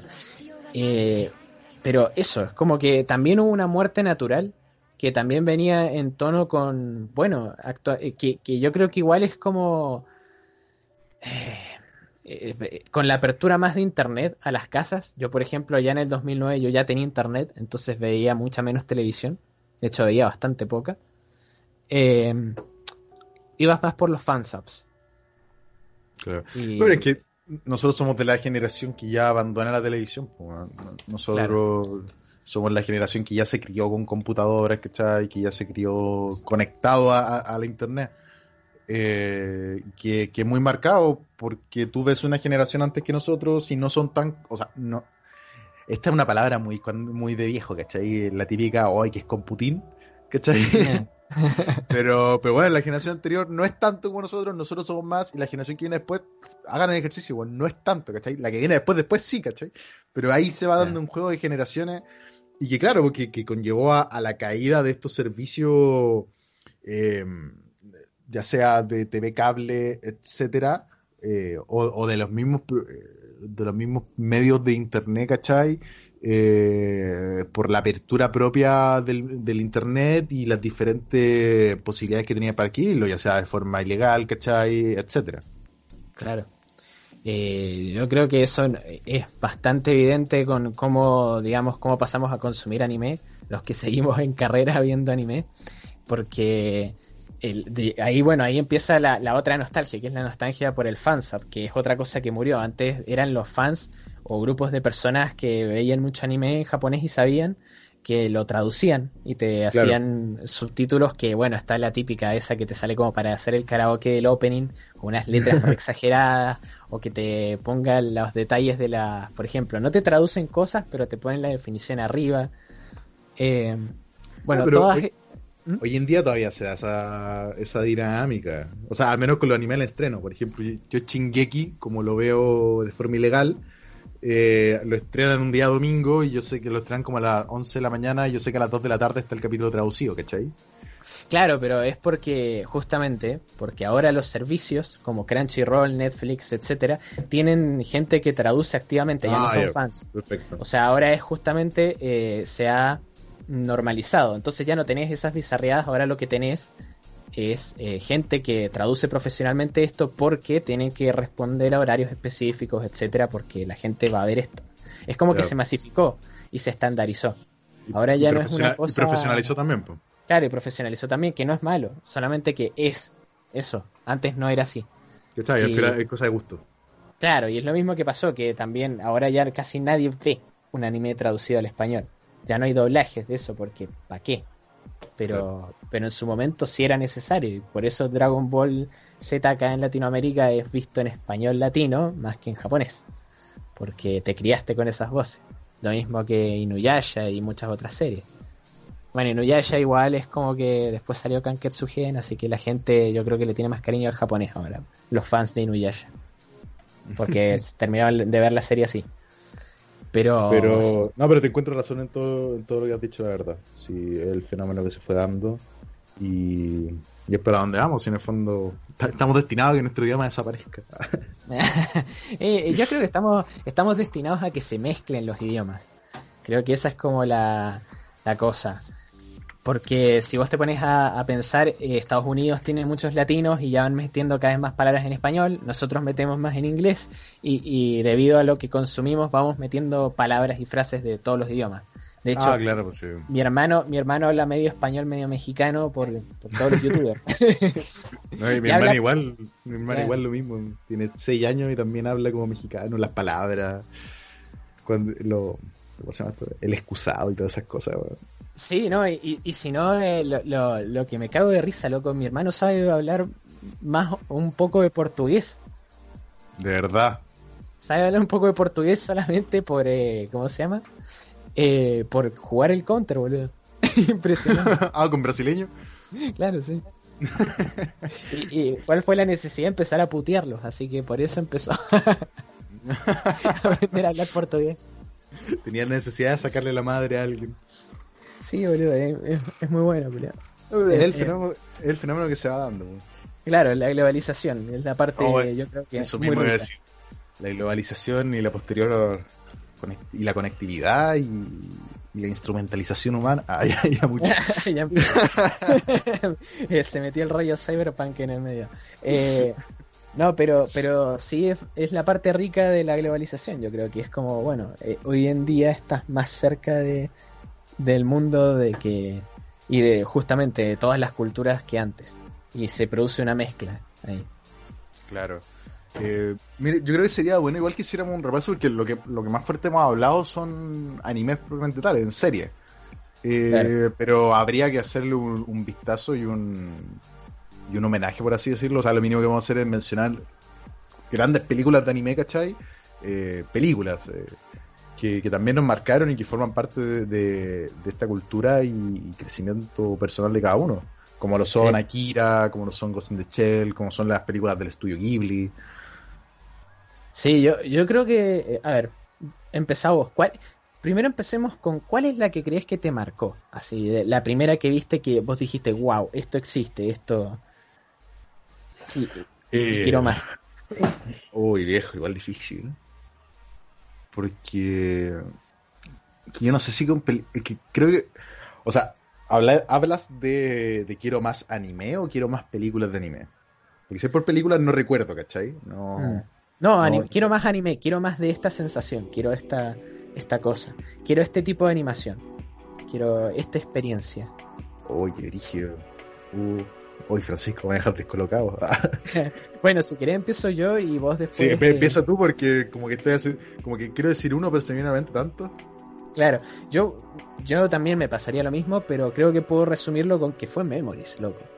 Yo, yo vi Memories que básicamente es el director de Akira, que es Katsuhiro Tomo, con otro par de animadores más, uno para cada historia, y son tres historias cortas que el tipo junta.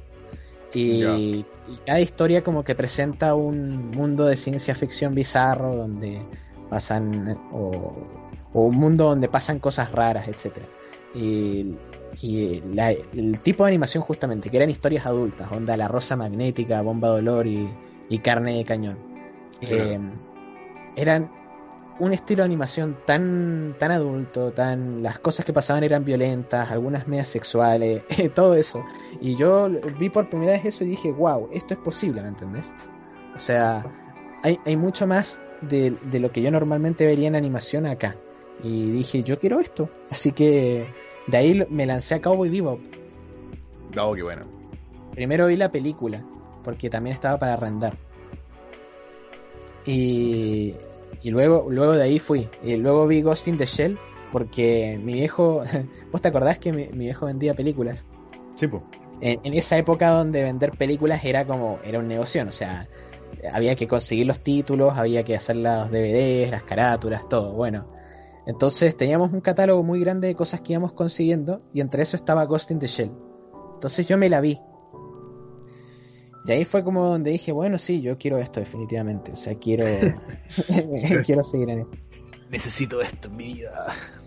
Sí, sí. Mira, yo creo que, al menos por mi parte, eh, o sea, yo, mi acercamiento más básico al anime propiamente tal tiene que haber sido Dragon Ball Z, yo creo que para mucho, que era, pero que uno tampoco no lo, no lo, no lo concebía como un producto de animación, ¿cachai? o sea, como un anime, Claro. lo se concebía como la serie que veía ahí. Pero, pero yo, es más, yo creo que hay un antes y un después cuando empecé a entender el concepto de anime, no de animación normal, ¿cachai? Eh, cuando empecé a diferenciar entre la animación eh, americana y, y el anime. Sí, Eh, que- pero, una, eh, pero una niña que al principio no existe, ¿cachai?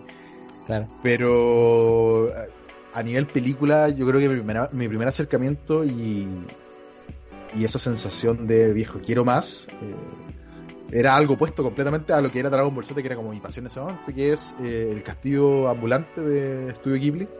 Ah, sí. Eh, yo creo es mi película favorita de Studio Ghibli porque también fue la primera que vi. Yo creo que es el fenómeno que se da, que generalmente la película es como los, los Final Fantasy, que, el, que el, el primero que te termináis es el que más te va a gustar siempre. Claro. Eh, va por ese lado. Entonces, yo, es- esa calidad de animación, ¿cachai? Esas tramas que, no llegan a ser adultas, pero que ya son más densas que un, que un, que un Doraemon, ¿cachai? O, que un Pokémon. Eh, y, en la calidad de animación, los detalles. Entonces, para mí eso fue como viejo. Ah, que visualmente impactante, ¿cachai? Eh, la expresión de, lo- de, la- de los personajes. Y que de ahí me llevó a sumergirme de a poco más en, en lo que es el anime, en lo que es Studio Ghibli en particular. Como te digo, Castillo Ambulante es mi película favorita, seguida por El viaje Chihiro. Eh, posterior el Totoro, ¿cachai? Etcétera.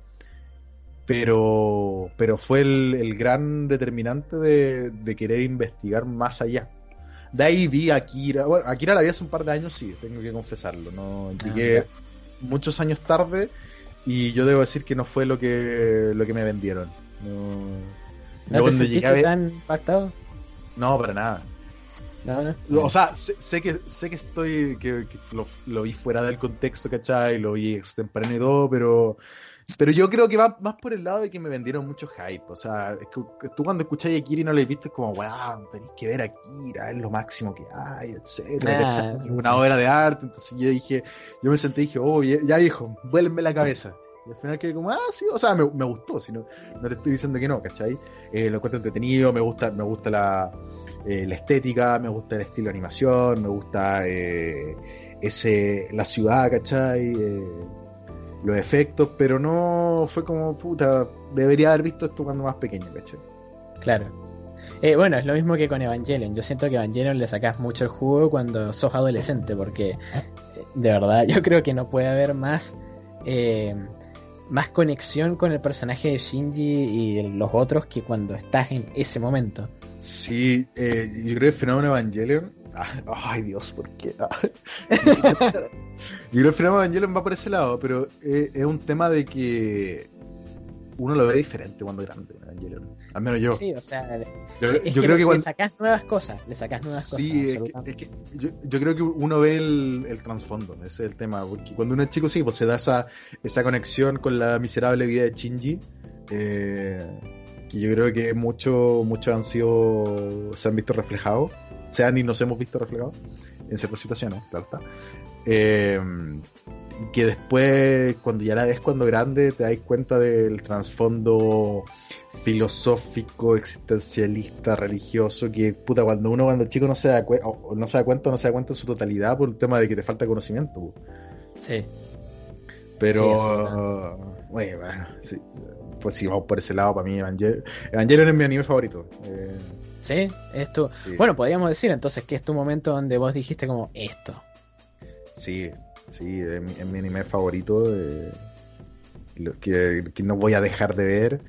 eh, incluyendo el arco principal, incluyendo las películas, incluye- incluyendo Rewill, la verdad, ¿cachai? Eh, como Mm. concepto. Tengo mi reparo, bueno, la he conversado contigo, tengo mi reparo contra, hacia las películas, pero Sí. como concepto en general Evangelion me gusta, me gusta lo que es, me gusta cómo nace, me gusta lo que, lo que determina, me gusta lo que produce la gente, me gusta como fenómeno social Evangelion, la verdad.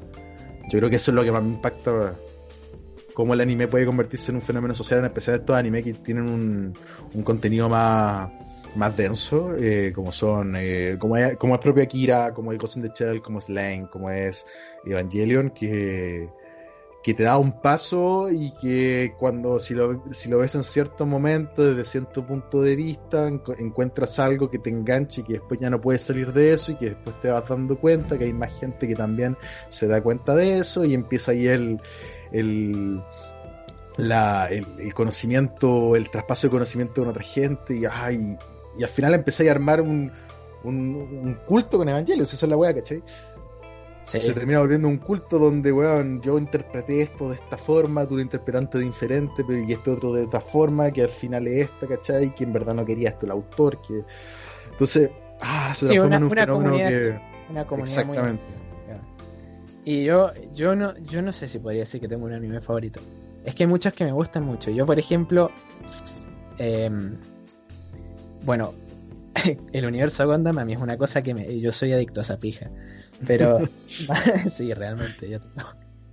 Pero más, eh, más en términos así como de series eh, únicas. Yo, por ejemplo, lo Space Dandy, eh, Cowboy Bebop y Samurai Champloo, que son las tres del mismo tipo, de, de Watanabe. eh, a mí me- las tres me, me producen esa cosa. eh, no sé si has visto vos, aparte de Cowboy Bebop, Samurai Champloo o, No, no lo he visto. Bueno, ¿viste esa cosa individual de las historias de, de que tiene Cowboy Bebop? Eso de que un Sí. día estás eh, camioneros en el espacio y al día siguiente gangsters. Bueno, las otras dos series son lo mismo, nada más que eh, Samurai Champloo es eh, en pleno Edo Samurai ¿Ya? y Space Dandy es como una especie de comedia pulp en, en el espacio. Bueno, eh, yo las recomiendo las dos porque la sensación realmente de que es esto que a vos te gusta también, esa cosa como existencial, bueno, están las Ya. dos. Eh, te lo recomiendo absolutamente. Space Dandy, de hecho, lo enfáticamente. Porque vos, por ejemplo, tenés un capítulo donde. Lo Eh, estoy buscando en, en internet. Así que... Sí. Bueno, Ah, pero tenés- si me mostraste un capítulo de este. es verdad, te mostré cuál, el de Sí, donde sí. se mueren. Eh, oh, bueno, ahora no me acuerdo de que esto fue hace un año, pero, pero sé que me mostraste un capítulo de este. Me acuerdo del personaje, imposible olvidarlo.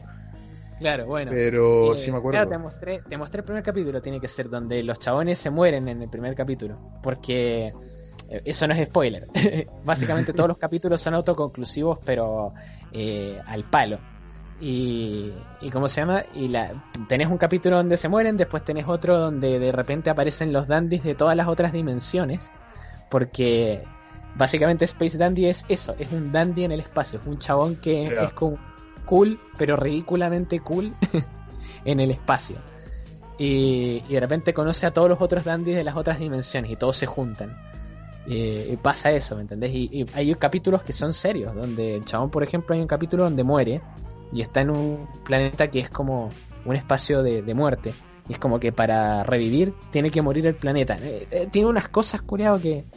Ya, ¿Qué- ahí le voy a echar unos entonces, weón. Bueno, y Samurai Champloo es tres personas que no deberían haberse juntado por nada del mundo caminando por Edo yendo a una, a, a una misión pelotuda.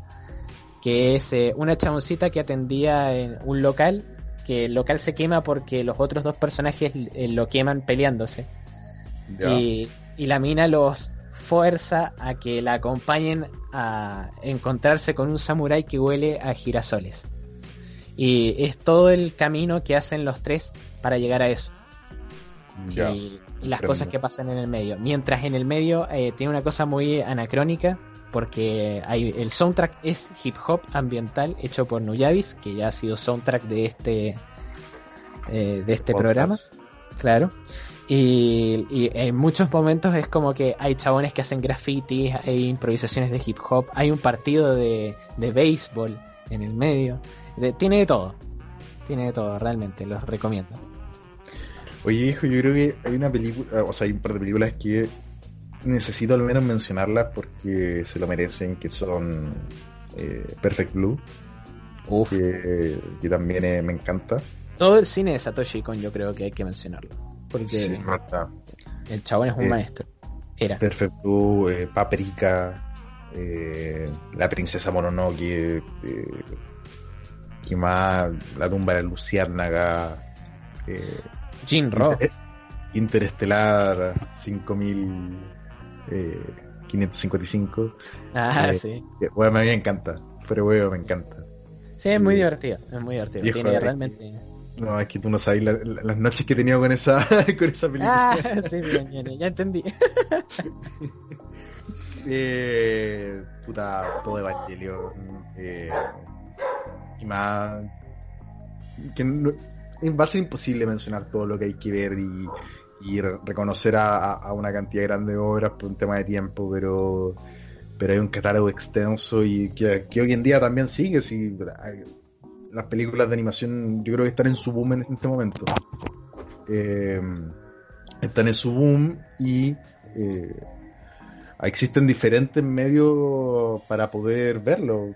Tenemos, como bien dice, dices tú, Francisco, está Crunchyroll, están las diferentes páginas de anime. Hoy, hoy en día Netflix está muy eh, metido dentro del negocio. Se dio cuenta que había un, un mercado para explotar grande.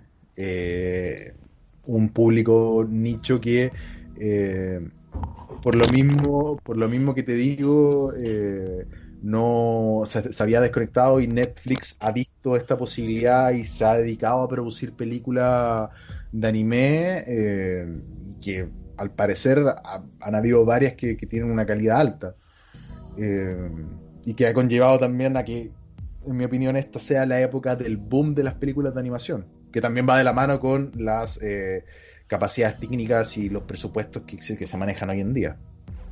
Eh, sí, yo, bueno, de hecho, el director de Kimi no Nawa, eh, o, o cómo se llama el Jardín de las Palabras, que ahora había sacado una nueva. eh, ay, ¿cómo mierda se llama ese tipo? ¿Has visto Kimi no Nawa? No, no he visto. Bueno, son películas con eh, zarpada animación. Eh, ¿Cómo se llama este tipo? Makoto Shinkai, así, eso.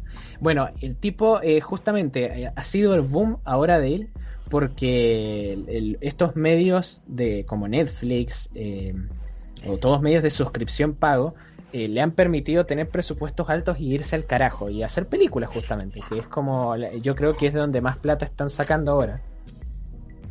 Claro. No, ahora los presupuestos que se manejan para esto son impensados. po. O sea, imagínate. eh, bueno, iba a dar un Es que- ejemplo que en verdad, que ahora, que ahora uno no puede ver qué es lo que pasó con Evangelion y The Will, ¿cachai? Eh, ahí tení.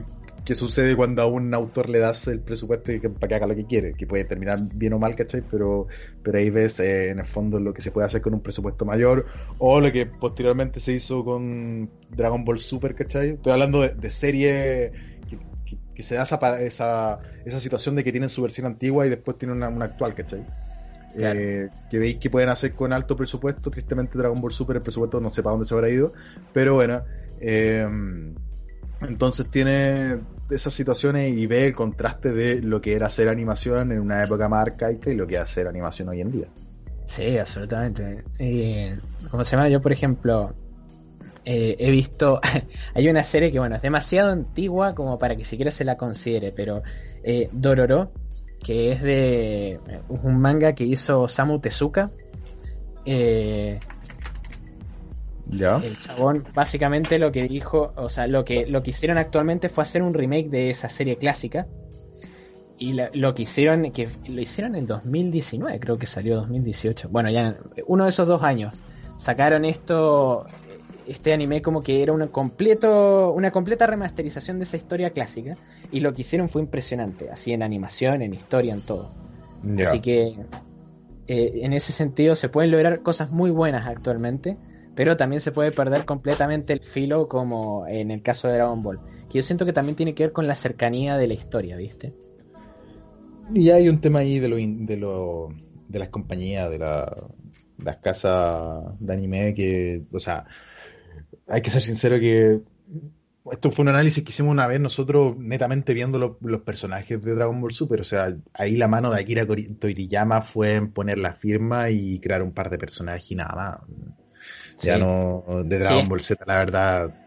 Yo, aquí, Akira Toriyama está en su casa recibiendo los cheques a- hace muchos años, ¿cachai? Eh, y, que le, y que le ha dado la, la facilidad de también trabajar en otros proyectos como ah, en videojuegos, etcétera, ¿cachai? Pero Claro. Dragon Ball Z de ser el producto que originalmente se concibió, uf, está lejísimo.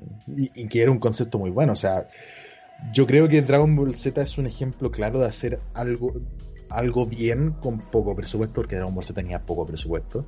Eh, eh, hay es cosa de ver la serie nuevamente. Yo el último tiempo he visto, me vi Dragon Ball hace el mes pasado creo que fue. Me vi Dragon Ball Z, generalmente veo arcos, o sea, como que un día me da la, me da la tontera y digo, ya, quiero ver todo el arco de Cell, ¿cachai? Eh, y te vas dando cuenta de cómo partió con presupuesto moco y fue evolucionando de a poco. eh, y ya al final Dragon Ball, o sea, la, la saga de Majin Buu, para mí, es el pic más alto de, de animación de Dragon Ball Z, ¿cachai? Sí, la pelea de Goku y Vegeta ahí es... Se nota demasiado. Oh, es que viejo, esa es una de las mejores peleas de la, de la serie en general, ¿cachai? Eh, el nivel de animación, el la música, eh, las transiciones, ¿cachai? Eh, el mismo doblaje se fue profesionalizando eh, a raíz de, la- de la inyección de presupuesto y de que prendió Dragon Ball Z, ¿cachai? No Claro. hubiera prendido, hubiera quedado en eso. Si hay que decir que Dragon Ball Z también nace como una, una ambiguación de una leyenda, de una leyenda que es el niño de la cola de mono, ¿cachai? Entonces es un producto que, que, que partió completamente eh, de la nada, se fue armando solo, a eso hoy. Claro, sí, sí, sí, absolutamente. Eh, igual mi pelea favorita, sí, una de mis peleas favoritas sigue siendo la primera pelea de Goku y Vegeta. Para mí, eh, y voy a ser el Que pecador. Le, dieron tiempo, le dieron tiempo, que eso es el asunto. Sí, y voy a, voy a ser pecador en lo que voy a decir, pero le- últimamente la veo en japonés, porque los gritos de esa vieja a mí me, me pueden, viejo. esa vieja grita muy bien. Que viejo, a la, eh, como estaba recién, parti- recién partiendo, le dieron el tiempo, ¿cachai? O sea, se dieron la. co- construyeron la pelea de, de Goku contra, Vege- contra Nappa y Vegeta. O sea, todo, el- Sí. todo ese arco de cuando parte la pelea de Vegeta eh, contra los Saiyajin, digo, eh, es un anime dentro del anime, ¿cachai? weón? Es, Le dieron el tiempo, Igual. le dieron el arco, weón, con el, el- el- eh, llega Goku, Goku se ve más fuerte, ¿cachai? Después se da cuenta que no, pero después equipara, después de nuevo no, ¿cachai? Entonces le dieron todo ese arco que sienta bien. Viejo, viejo, hay algo que tenemos que hablar igual que yo sé que es controversial y todo lo que vos quieras, pero es, es inevitable porque hizo al anime lo que, lo que es básicamente hoy, que es eh, Naruto. Naruto. No, o sea, yo, ya no está en controversia hoy en día, yo creo que está mucho más normalizado. Naruto. Olvidado, pero... No, no, eh, olvidado no. o sea, yo te puedo asegurar que yo tengo en mi Facebook, veo memes de Naruto todo el día de diferentes personas y gente que tú no te esperarías que, que vea anime o a Naruto, ¿cachai?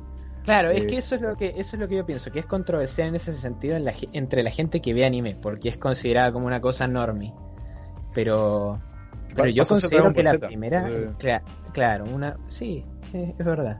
Pero ha envejecido mucho, no sé, eh, es algo raro. Pero eh, lo que pasa con, con Naruto es que la primera serie es buenísima y después Shippuden empeora muy rápido. Mira, yo Naruto lo estoy viendo en la actualidad. Yo voy en, voy en Shippuden. Voy Mm. en el arco en que van a rescatar a Sasuke de... a Sasuke de en este fondo la que era como las cuevas, el re- refugio de Orochimaru. Estoy en ese Ah, cuando va claro. Naruto con Sai con Sakura. exactamente y el, y el clon del tercer Hokage, si no me equivoco. Eh, Eh, ah, claro, el el niño que- el que- experimento de... Sí, exactamente. El niño experimento que maneja los poderes de. que puede. maneja el jutsu de, de madera. Sí. Eh, voy en ese arco yo, ¿cachai? Eh, lo, lo vi por, eh, por Netflix. eh, no es una mala opción verlo ahí, al menos eh, el Naruto propiamente tal. Es lo mejor que voy a hacer porque es lo más cómodo. Eh, ya en Chipuden este- entra el problema de que. eh, mira, yo estoy viendo Naruto sin relleno, ¿cachai? O sea, me salté los. Claro, que sí, sí, sí. tengo un poco de aprecio en mi vida. Entonces, eh, no me odio tanto como para ver 600 capítulos de Naruto. Y el tema con Shippuden, en Netflix al menos, es que la primera temporada está y después hay capítulos que no están. Entonces, no, las primeras dos los primeros dos arcos de Shippuden están, eso voy. Los primeros dos arcos están y después hay capítulos saltados. Y la mayoría que hay en Netflix, pues, en lo que sería la tercera temporada en la interfaz de Netflix, eh, son capítulos, puta, faltan entre medio, ¿cachai? Y están corridos. Entonces ahí yo llegué, terminé el segundo arco y en algún momento lo voy a retomar, pero ya ahí tengo que retomarlo viéndolo por internet, ¿cachai? O sea, viéndolo en páginas específicas. Sí. No, bueno, igual todavía estás en la parte... Es que todavía estás en la parte buena de Shippuden. Sí, Shippuden... eh, Yo soy fanático de la pelea, al menos de Naruto normal, de Gara versus Lee, weón. Me encanta esa pelea, weón. Ah, como todo, sí, sí. Viejo, me Mira. encanta, es que es buena. Oh, es que tiene, una, tiene un, un ascenso y un fracaso. Oh, no, es muy bueno. A mí es que Naruto clásico eh, es, es perfecto. A mí, te juro, si hay un momento que me encanta de Naruto original es cuando aparece por primera vez Itachi. Itachi, ya. Sí. Yo cuando vi por primera vez a Itachi dije, ay, no puede ser tan cool. no puede ser tan cool el Juliado este. Eh, y más- bueno, y más encima aparece con Kisame, que es el chabón ese Sí, tiburón. pues, verdad, la primera escena es cuando se encuentra con, con Sasuke, y como que lo ahoga. Eh, no, esa es la segunda. La primera es cuando pelea contra. contra Ah, ¿verdad? Contra- Kakashi ¿Verdad? ¿Verdad? Cuando están ahí al lado del lago. Sí, bueno, eso a mí. Ah, yo dije, no puede ser, esto es muy cool. Esto Oye, es muy mira, cool. A, a mí quizá me, yo no- no- todavía está dentro del arco, o sea, sigue normal vivo, ¿cachai? No sé qué va a pasar después, a eso voy. Eh, no sé sí, qué no voy a después, pero al menos hasta el arco estoy yo, todavía está quizá me san y salvo. Eh, y me encanta, weón, me encanta la personalidad, me encanta el diseño, es que está, es tan Sí. raro. está- Es que- es tan- El Akatsuki, en general, tiene excelentes diseños. Es que me, El, me encanta el concepto, me encanta el concepto en los animes de estas organizaciones, weón. Ay, a mí me encanta, si por eso te encanta Jenny Ridan, a mí también. Sí, bo, esta, estas organizaciones Organización criminales, criminal. pero que no son criminales, en verdad, que para ellos no son criminales. Bueno, el Jenny Rodan sí se reconocen ellos mismos como criminales, ¿cachai? Pero los Akatsuki es porque tienen su, su pensamiento y su fin último, ¿cachai? Claro. Eh, pero me encantan ese tipo de organizaciones, weón, de verdad. sí, bueno, el Aparte que- samurai. El lo samurai lo X, mismo el que el Samurai. Exactamente. Y, es lo mismo que están las personalidades marcadas. Tú veías al tipo y decís, ya, ya sé la personalidad de este weón, ¿cachai? Claro, sí, sí, sí. Y quizá es Y- eso. Vos sabés que. Pues sí, vos sabéis que el, el weón malo que, que tira talla, weón. eh, ¿Cachai? Y que el diseño es muy bacán porque el diseño contrasta mucho con lo que es el universo Naruto, ¿cachai? Que es lo mismo que pasa con Rock Lee y el Sensei, Gai Sensei, ¿cachai? Claro. Weón, son diseños que no encajan dentro de el físico de los personajes de Naruto, que por tanto llaman la atención y que de partida ya- que también tienen una personalidad completamente distinta, ¿cachai? Sí, a mí me encanta eso. Bueno, yo soy. ah, Me encantan las. La, para mí, las mejores escenas son las que están Lee y Gai Sensei, ¿cachai? O donde sale Gai. Sensei, de verdad, porque están, es un humor, weón. O sea, cuando se enfrenta a Kisame, pues, weón, lo queda mirando y Kisame lo reconoce y le dice y el otro weón no se acuerda de él. Ah, sí, es verdad. y como que lo dice como, "Mm, no me acuerdo de ti, pero lo dice tan normal. Bueno, y la- eh, también el otro, el otro dúo que me, que me gustaba mucho es, bueno, Deidara y, y Toby. Ya. A mí me, eh, me, me gusta Deidara, a mí me encanta ese tipo. Me- porque me, me encantan los poderes que son muy técnicos. Esa es una cosa que yo disfruto mucho. Cuando los personajes no son particularmente fuertes de fuerza física, Sasori. sino... Claro, el otro es Sasori al principio, porque ya viste que Sasori se murió. Pero Sí, sí. Yo, yo estoy ahí todavía, ¿cachai? Deidara todavía Claro. está vivo en mi, en mi, en mi arco. Sí, Así que Pero, no sé qué pasará eh, después. Pero, pero me claro. encanta. que más encima la, el, Ah, viejo, te sabes extender más de lo que debería, weón, pero es que tocaste Naruto. eh, ya, filo, weón. Agreguémosle 10 minutos más al programa. Lo siento a la gente que no le gusta que sea tan largo. Pero el, la dinámica entre Sasori y Deidara me encanta porque son tan contra, contrarios, weón. Eh, me encanta el rollo artístico a mí. Eso Es de que eso, es que cuando tengan tiene- esa visión sobre el arte. Esa, esa, esa, esa conversación es muy buena, porque más encima es una conversación. Está la cagada. Eh, eh, en el escenario está la cagada, ¿cachai? Están dentro de la cueva, eh, está Gara muerto, weón. Está. Weón, se tuvo que dividir el grupo porque tuvieron que romper los sellos para entrar. Esto, weón, no son spoilers porque está weón antiguísima. Creo que es del 2008. Eh, Antes. 2007, Antes, ya. 2006, por ahí. 2006, 2006. ¿Cachai? Entonces, eh, está la, a, a nivel situación está la cagada, weón. Y tenía al frente, tenía a. a- ¿Cómo se llama esta- la, el chiquillo? Se me olvida, es pésimo el nombre, weón. La, la. La de pelo rosa. Ah, Sakura. A Sakura. Sakura, tenés Sakura y a la vieja, Chillo. Sí, eso. A la, a la, a la abuela Chillo. Chillo. Eh, y que más encima se está enfrentando la abuela contra el nieto, contra lo que es ahora el nieto, ¿cachai? Y estos Sí. buenos se ponen a discutir sobre el arte, ¿cachai? Lo peor es que dan argumentos concisos, weón. Si es la weá. Entonces Claro, me encanta sí. esa dinámica porque es, weón, una, es una discusión banal que se la están tomando en serio en una situación de riesgo, ¿cachai?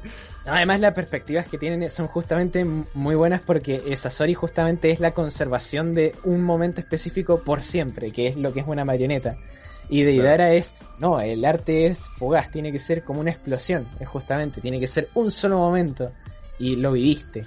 Eh, es muy, está muy bueno los dos planteos sobre qué es el, Sí. el arte. Y, Sí. Eh, y bueno, que eso esté representado en sus poderes también, está buenísimo.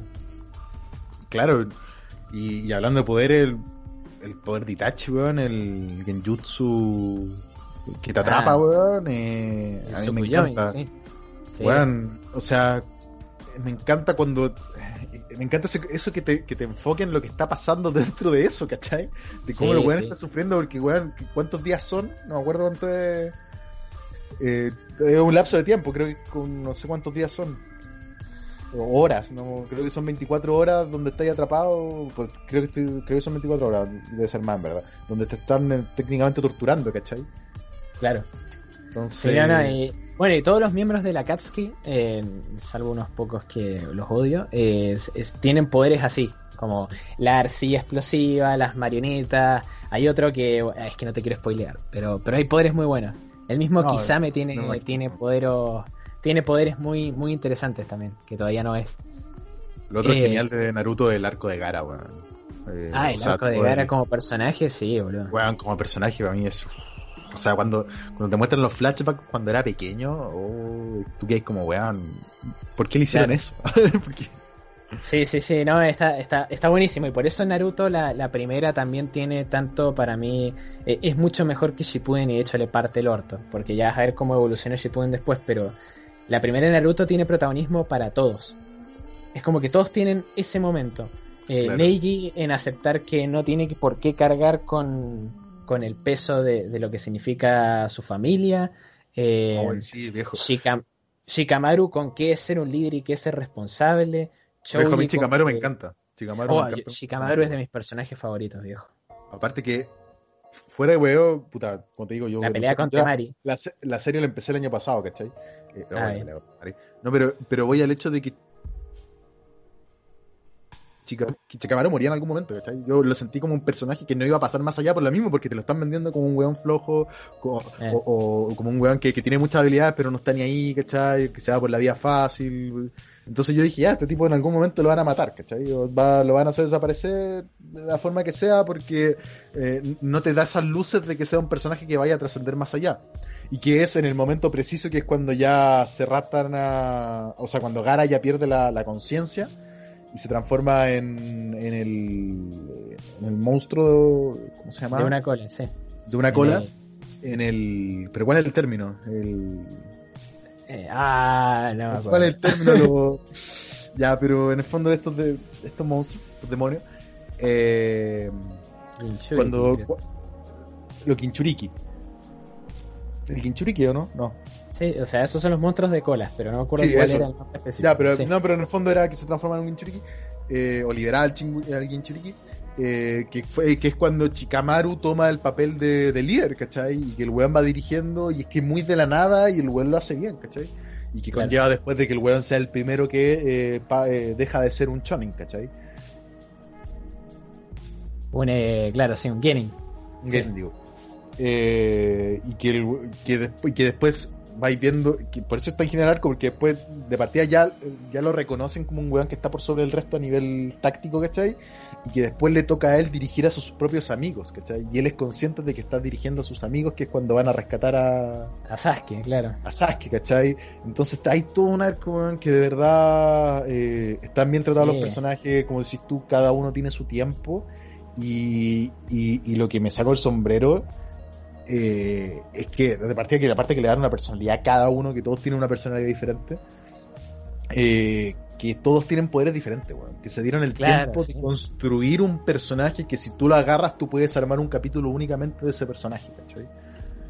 Sí, sí, sí, eso era lo rico de- del Naruto original, ¿me entendés? Que era, oh, bueno, esto es un grupo de pendejos y Naruto no era el tipo más poderoso, era, se llamaba así la serie, pero era como el, bueno, este le va a costar más que a todos. O sea, claro, o sea, Naruto es como el más. El weón que tiene el poder, pero no sabe usar. Y que la se- Las pruebas, la weá se centra en Naruto. O sea, al principio y después de las pruebas, pero durante las pruebas, ¿cachai? Es completamente Naruto uno más del montón. claro, eso, y eh, eso es lo que me gusta, me gusta, y ojalá hubiera sido por ahí. Que, es lo que pasa con Gon también en las pruebas de Cazador X. Claro, Gon pasa a ser con- uno más del montón mientras, mientras el, el personaje es el contexto. Claro, es que yo creo que justamente Hunter es la realización correcta del concepto de Naruto, porque en Hunter el concepto es, eh, o sea, cada arco es en sí mismo, y hay veces donde Gon ni siquiera ni pincha ni corta, hay otros donde sí, pero, Claro. pero básicamente es el, el escenario es el que manda, y cómo actúan los personajes. Sí, bueno, Naruto. Tengo que terminarla. Kabuto también Sí. me encanta, Chino. eh, no sé. Hay varios en verdad que. O sea, hacer una lista, cada uno tiene sus pros y sus contras y la mayoría tiene un pro. Kakashi también falta por hablar, ¿no? entonces tenía un Sí. mundo. eh, la- la- eh, el, el roce que se da entre Naruto y Hinata en, la pri- en, en Naruto normal, ¿cachai? Eh, Sí. tenéis varias cosas en verdad. Eh, está- al menos Naruto como concepto está bien hecho, ¿cachai? De ahí a cómo, Sí. cómo, se, cómo se va desarrollando es diferente. Sí, Pero mí va la serie de la mano- tiene mucho. Va de la mano también de eh, vive lo suficiente. eh, eh, no, eh, muere siendo un héroe o vive lo suficiente para convertirte en villano, ¿cachai? O sea, ya cuando Claro. empecé a la wea mucho, en algún momento se te van a acabar la idea. Salvo que pasa sea One Piece. no, salvo que sea One Piece. Eso, eh, One Piece es eterno, viejo. Sí, pero es eterno porque el concepto que tienen es eterno. Pero es que nunca se acaba, viejo. Está genial. Yo, yo me Pero puse no, me como odio, meta. no me odio lo suficiente como para ver tantos capítulos. Loco, yo me puse la meta de ponerme al día con One Piece y lo estoy logrando. Ya me estoy acercando, o sea. Francisco, tú tienes muchos traumas de niña. Sí, viejo, era lo que hablábamos sobre el Superman. Eso, Sí. eso, no, eso no quedó dentro del programa. Bueno, Mejor, ¿Por qué no? Eh, dale. pero bueno, Bueno, vayamos, que- vayamos cerrando. sí, yo creo que hicimos un repaso eh, bien productivo para el poco tiempo, en el fondo, que, pues, que una hora y media, una hora cuarenta, es poco tiempo para, para todo el tema a tratar. Pero Sí. siento que de todas formas fue se da se da por cerrado y bien cerrado el tema. Sí, sí, sí, hay, hay cosas que hay que, que se nos quedan en el tintero. No, nos explayamos mucho en el Club de los Tigritos, pero porque era necesario, porque es lo que más vimos, eh, al pedo. O sea, en el fondo, eh, yo creo que cada anime aquí da para un capítulo propio o capítulos juntados ciertos, ¿cachai? Entonces, Claro. en tan bueno, poco sí. tiempo no se puede hacer, weón. También una vez más ahí queda la invitación para la sugerencia, a ver si alguien quiere, tanto como si un programa sobre dedicado a Star Wars o lo que sea. eh, pero sí, Eh, ahí después podemos evaluar hacer un programa de alguno de estos específicos. Eh, yo quiero hacer una reivindicación del programa anterior de Los Simpsons, que una camarada mía eh, me, me reprochó que no mencionamos su capítulo favorito, así que lo voy a hacer. El- a ella le encanta el capítulo de cuando se muere la esposa de Flanders. y como es super- es su capítulo favorito. Ya. A ver, igual es un capítulo avanzado sí en la, en la serie, ¿eh? Sí, sí, es bastante avanzado, ¿eh? pero, pero a ella, a ella le encanta. Ella es muy fan de los Simpsons. y- Yo creo que debe ser de su temporada 17-18. No, no, no, ni tanto, ¿no? Es, ponele que es de la 9-10 por ahí. De verdad, uh. Sí, sí, sí. murió. Pero es muy es entretenido. A mí me encanta. me Y es encanta uno de esos. En el funeral cuando disparan camisetas. Para mí esa weá fue como, uff. Eh, señor, eh, ¿no era, ¿no era ahí donde decía, eh, señora, este hombre está pagando la universidad de mis hijos? No, ese en otro ¿No? capítulo. Ese, Ese, ese era otro capítulo. Ah, bueno. Pero sí, Sí, lo de en las otro- remeras. ese es mucho más antiguo. Ese es más Es antiguo. mucho más antiguo. Bueno. Eh, claro, está lo de las remeras, lo del cañón con las remeras, sí. Sí, no, lo de Homero diciéndole, yo sé que tenía estacionado mi auto que impidió que estacionara la ambulancia y plan de Entonces, no, y yo, y yo creo que el, el pináculo de, de ese capítulo es, es el video promoción de Ned para, para la cita ciega.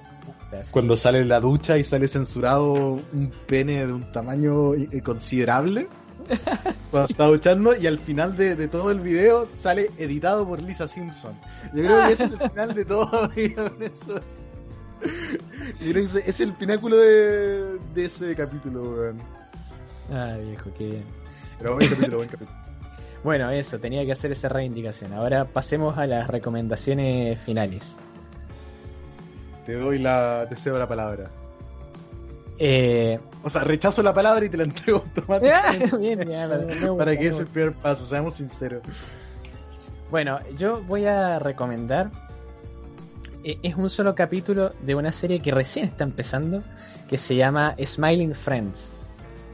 Eh, es de Adult Swim. Yo eh, va a ser la última de estas recomendaciones que voy a hacer. La próxima voy a recomendar algo para leer o alguna cosa así, pero, pero esta es porque acaba de salir el piloto y dura nada. Entonces, que si tenés un día muy ocupado, podés verlo perfectamente. Eh, Smiling Friends es una serie de eh, un chabón que tiene un canal en YouTube de animación que se llama Cycle Peels. Y el tipo, básicamente a Swim le pasó plata, le dijo, hace una serie con, con este chabón. Eh, hicieron una bizarriada que, eh, te juro, me partí de la risa, loco. O sea, no, no, no dio abasto mi, mi corazón. En un momento creí que me iba a desmayar de la risa. Eh, o sea, ha- hay, hay un momento donde básicamente es una empresa que se dedica a, a ayudar a chicos infelices a que, a que tengan días felices, etcétera, ¿viste? Por eso Smiling Ya. Friends. Y el jefe es como así, un viejo me, eh, en una habitación oscura que les- eh, cuando entran los dos chabones a trabajar les dice, no les importa ver a alguien comiendo, ¿no? Y agarra como una especie de feto medio púrpura y se abre la camisa y tiene como una, una teta y le empieza a dar leche. y el bicho en un momento le, muerde la teta y dice, ¡eh! Sin morder. ¿Te gustaría que te mordiera? para, ¿te gustaría que te mordiera yo a vos? Y el bicho así eh, hace como un.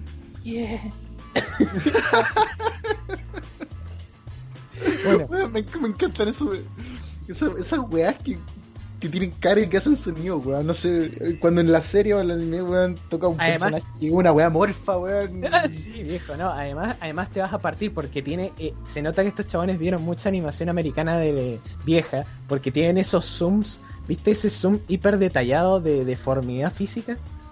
Ya. Onda Flapjack o esponja, bueno, eso, velo. Dura 10 minutos la, la cagada y ojalá que tenga mucho éxito. Yo creo que es el, es el, el sello de la animación americana, weón. Eh, El zoom el, zoom, el zoom grotesco, sí. Podemos, puedes hacer un Ed, Eddie Eddie, Flapjack, eh, eh, ¿qué más, weón? Chowder. Y Chowder, weón, Chowder explotó eso a cagar. Bueno, tenía lleno, ¿cachai? Eh, es propio de. Es propio de Cartoon Network, en verdad. Bueno, y Sí, Esponja sí. también. Bueno, Eh, y también Rey Stimpy. Pero, pero sí, eso, para no meternos en eso, eh, Sí. es. Véanlo, es buenísimo, no se van a aburrir. Son 10 minutos y ojalá que le vaya muy bien a este tipo. Bueno, yo por mi parte, además de recomendar la, todas las películas y animes que, que pudimos hablar, ya sea con mayor o menor profundidad, eh, vean Evangelion. em, creo que mi recomendación esta semana es una serie que he estado retomando y es Better Call Saul, eh, este Ah. spin-off de Breaking Bad. que ya está, ya está terminando de estrenarse, creo, la quinta temporada, eh, como se estrena semanalmente. Ya está firmada la sexta. y voy en la cuarta yo, voy en el capítulo séptimo de la cuarta y encuentro que está muy buena. O sea, a mí me gustó, las primeras dos temporadas me gustaron mucho. La tercera me gustó, pero me pajeó un poco. Encontré que era un ritmo mucho más lento. Pero cuando ya ves la cuarta temporada te das cuenta por qué fue un ritmo más lento y qué era lo que te estaban preparando. Entonces encuentro una serie que está muy bien lograda, es un gran producto. Eh, habrá que terminar para habrá que terminarla para determinar si en qué a la gente que le gusta Breaking Bad cuál es la mejor para cada uno eh, pero créeme que no va a ser muy descabellado la comparación Bien. no sé si la has visto tú No. Eh, de hecho, yo terminé de ver Breaking Bad y dije como, bueno, yo creo que acá termina mi ciclo. con- no yo te, inv- te invito a verla te invito a verla Bien. porque es un producto diferente y yo creo que es un es un Vince Gilligan haciendo lo que quería ¿cachai? Ah. o sea haciendo lo que quería y que en un momento intentó hacer con Breaking Bad, eh, pero que por un curso natural de las cosas no Breaking Bad fue para otro lado, ¿cachai? Bien. Por otro lado bien, pues, obviamente todos sabemos que Claro, no. sí, sí, sí. Eh, pero, pero yo creo que va por ahí, yo creo que es un Vince Gilligan con ese sentido del humor que uno tiene en Breaking Bad, ese humor sutil pero eh, literal, ¿cachai? Como cuando las interacciones entre mm, eh, esta empresa que vende el líquido con el que hacen, ahora no me acuerdo, con el que hacen la, la metanfetamina, que es una empresa multinacional, que los bidones los tienen que pasar por cierta parte, ¿cachai? Que está todo ese, ese desvío de, de material para poder llevárselo a Gus y que haga la metanfetamina. Ya, ese humor que se da entre las interacciones eh, se da mucho en Better Call Saul, ¿cachai? Ah, mira. Eh, Claro. y, y se da bien hecho y puta, y además que es un personaje que, que es querido por todos y que es muy rico y que yo creo que cuando uno ve la serie de, de Breaking Bad, eh, uno se interesa saber de ¿De dónde viene? tipo de que te vayan mostrando de a poco la actualidad del tipo por medio de, de es- escenas muy muy cortas, ¿cachai? Eh, le- te hace tomar más el peso de lo que fue Breaking Bad, ¿cachai? Eh, Claro.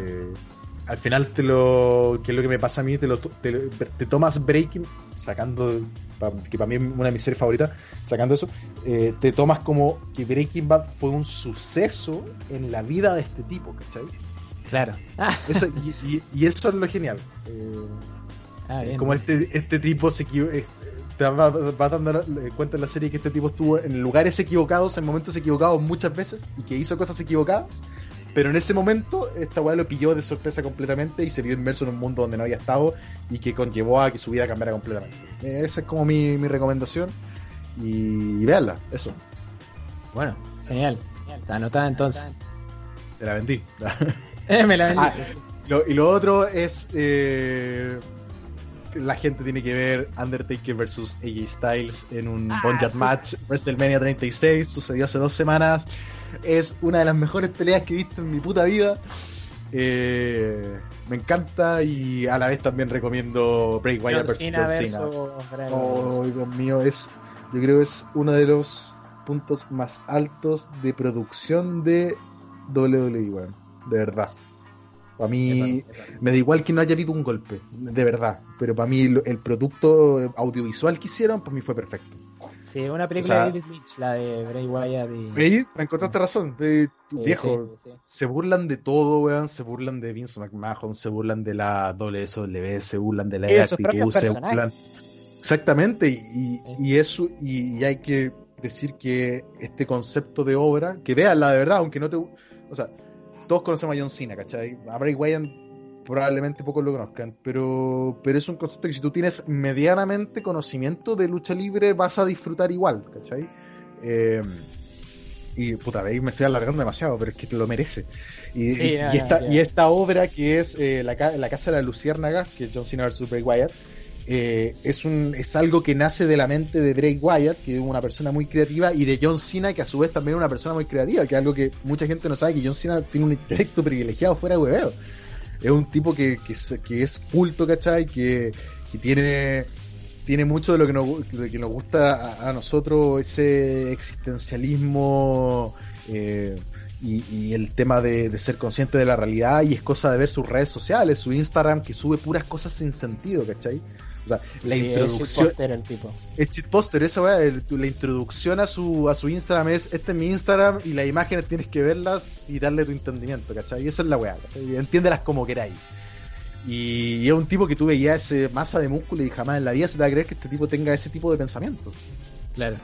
No, no, sí, es, es muy cierto, véanlas, eh, son muy divertidas y realmente incluso como material introductorio de, de qué es la lucha libre, ¿me entendés? Porque eh, es eso, es un repaso como, bueno, acá hay historia.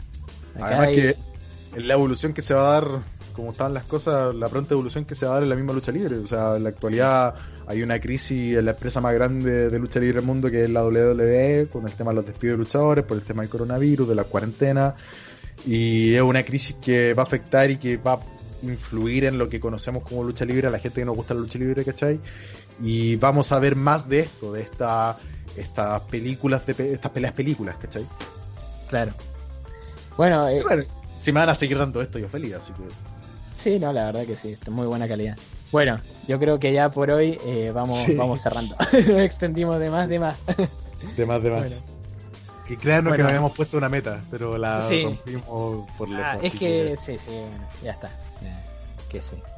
Se hizo lo que se pudo. Bueno, es. Un saludo para todos, eh, ojalá eh, puedan aceptar la duración de este programa y ojalá nos acompañen para el próximo. Así que nos vemos en la próxima, caballero. Así es, Francisco, un gusto haber conversado hoy día contigo.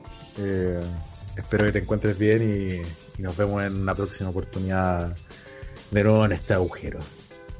Perfecto, agujero. Me gusta, agujerito del infierno. Eso. El hoyito del diablo. El, el hoyito Eh. del diablo. Eso. Bueno, listo. Nos vemos entonces. Nos vemos y adiós.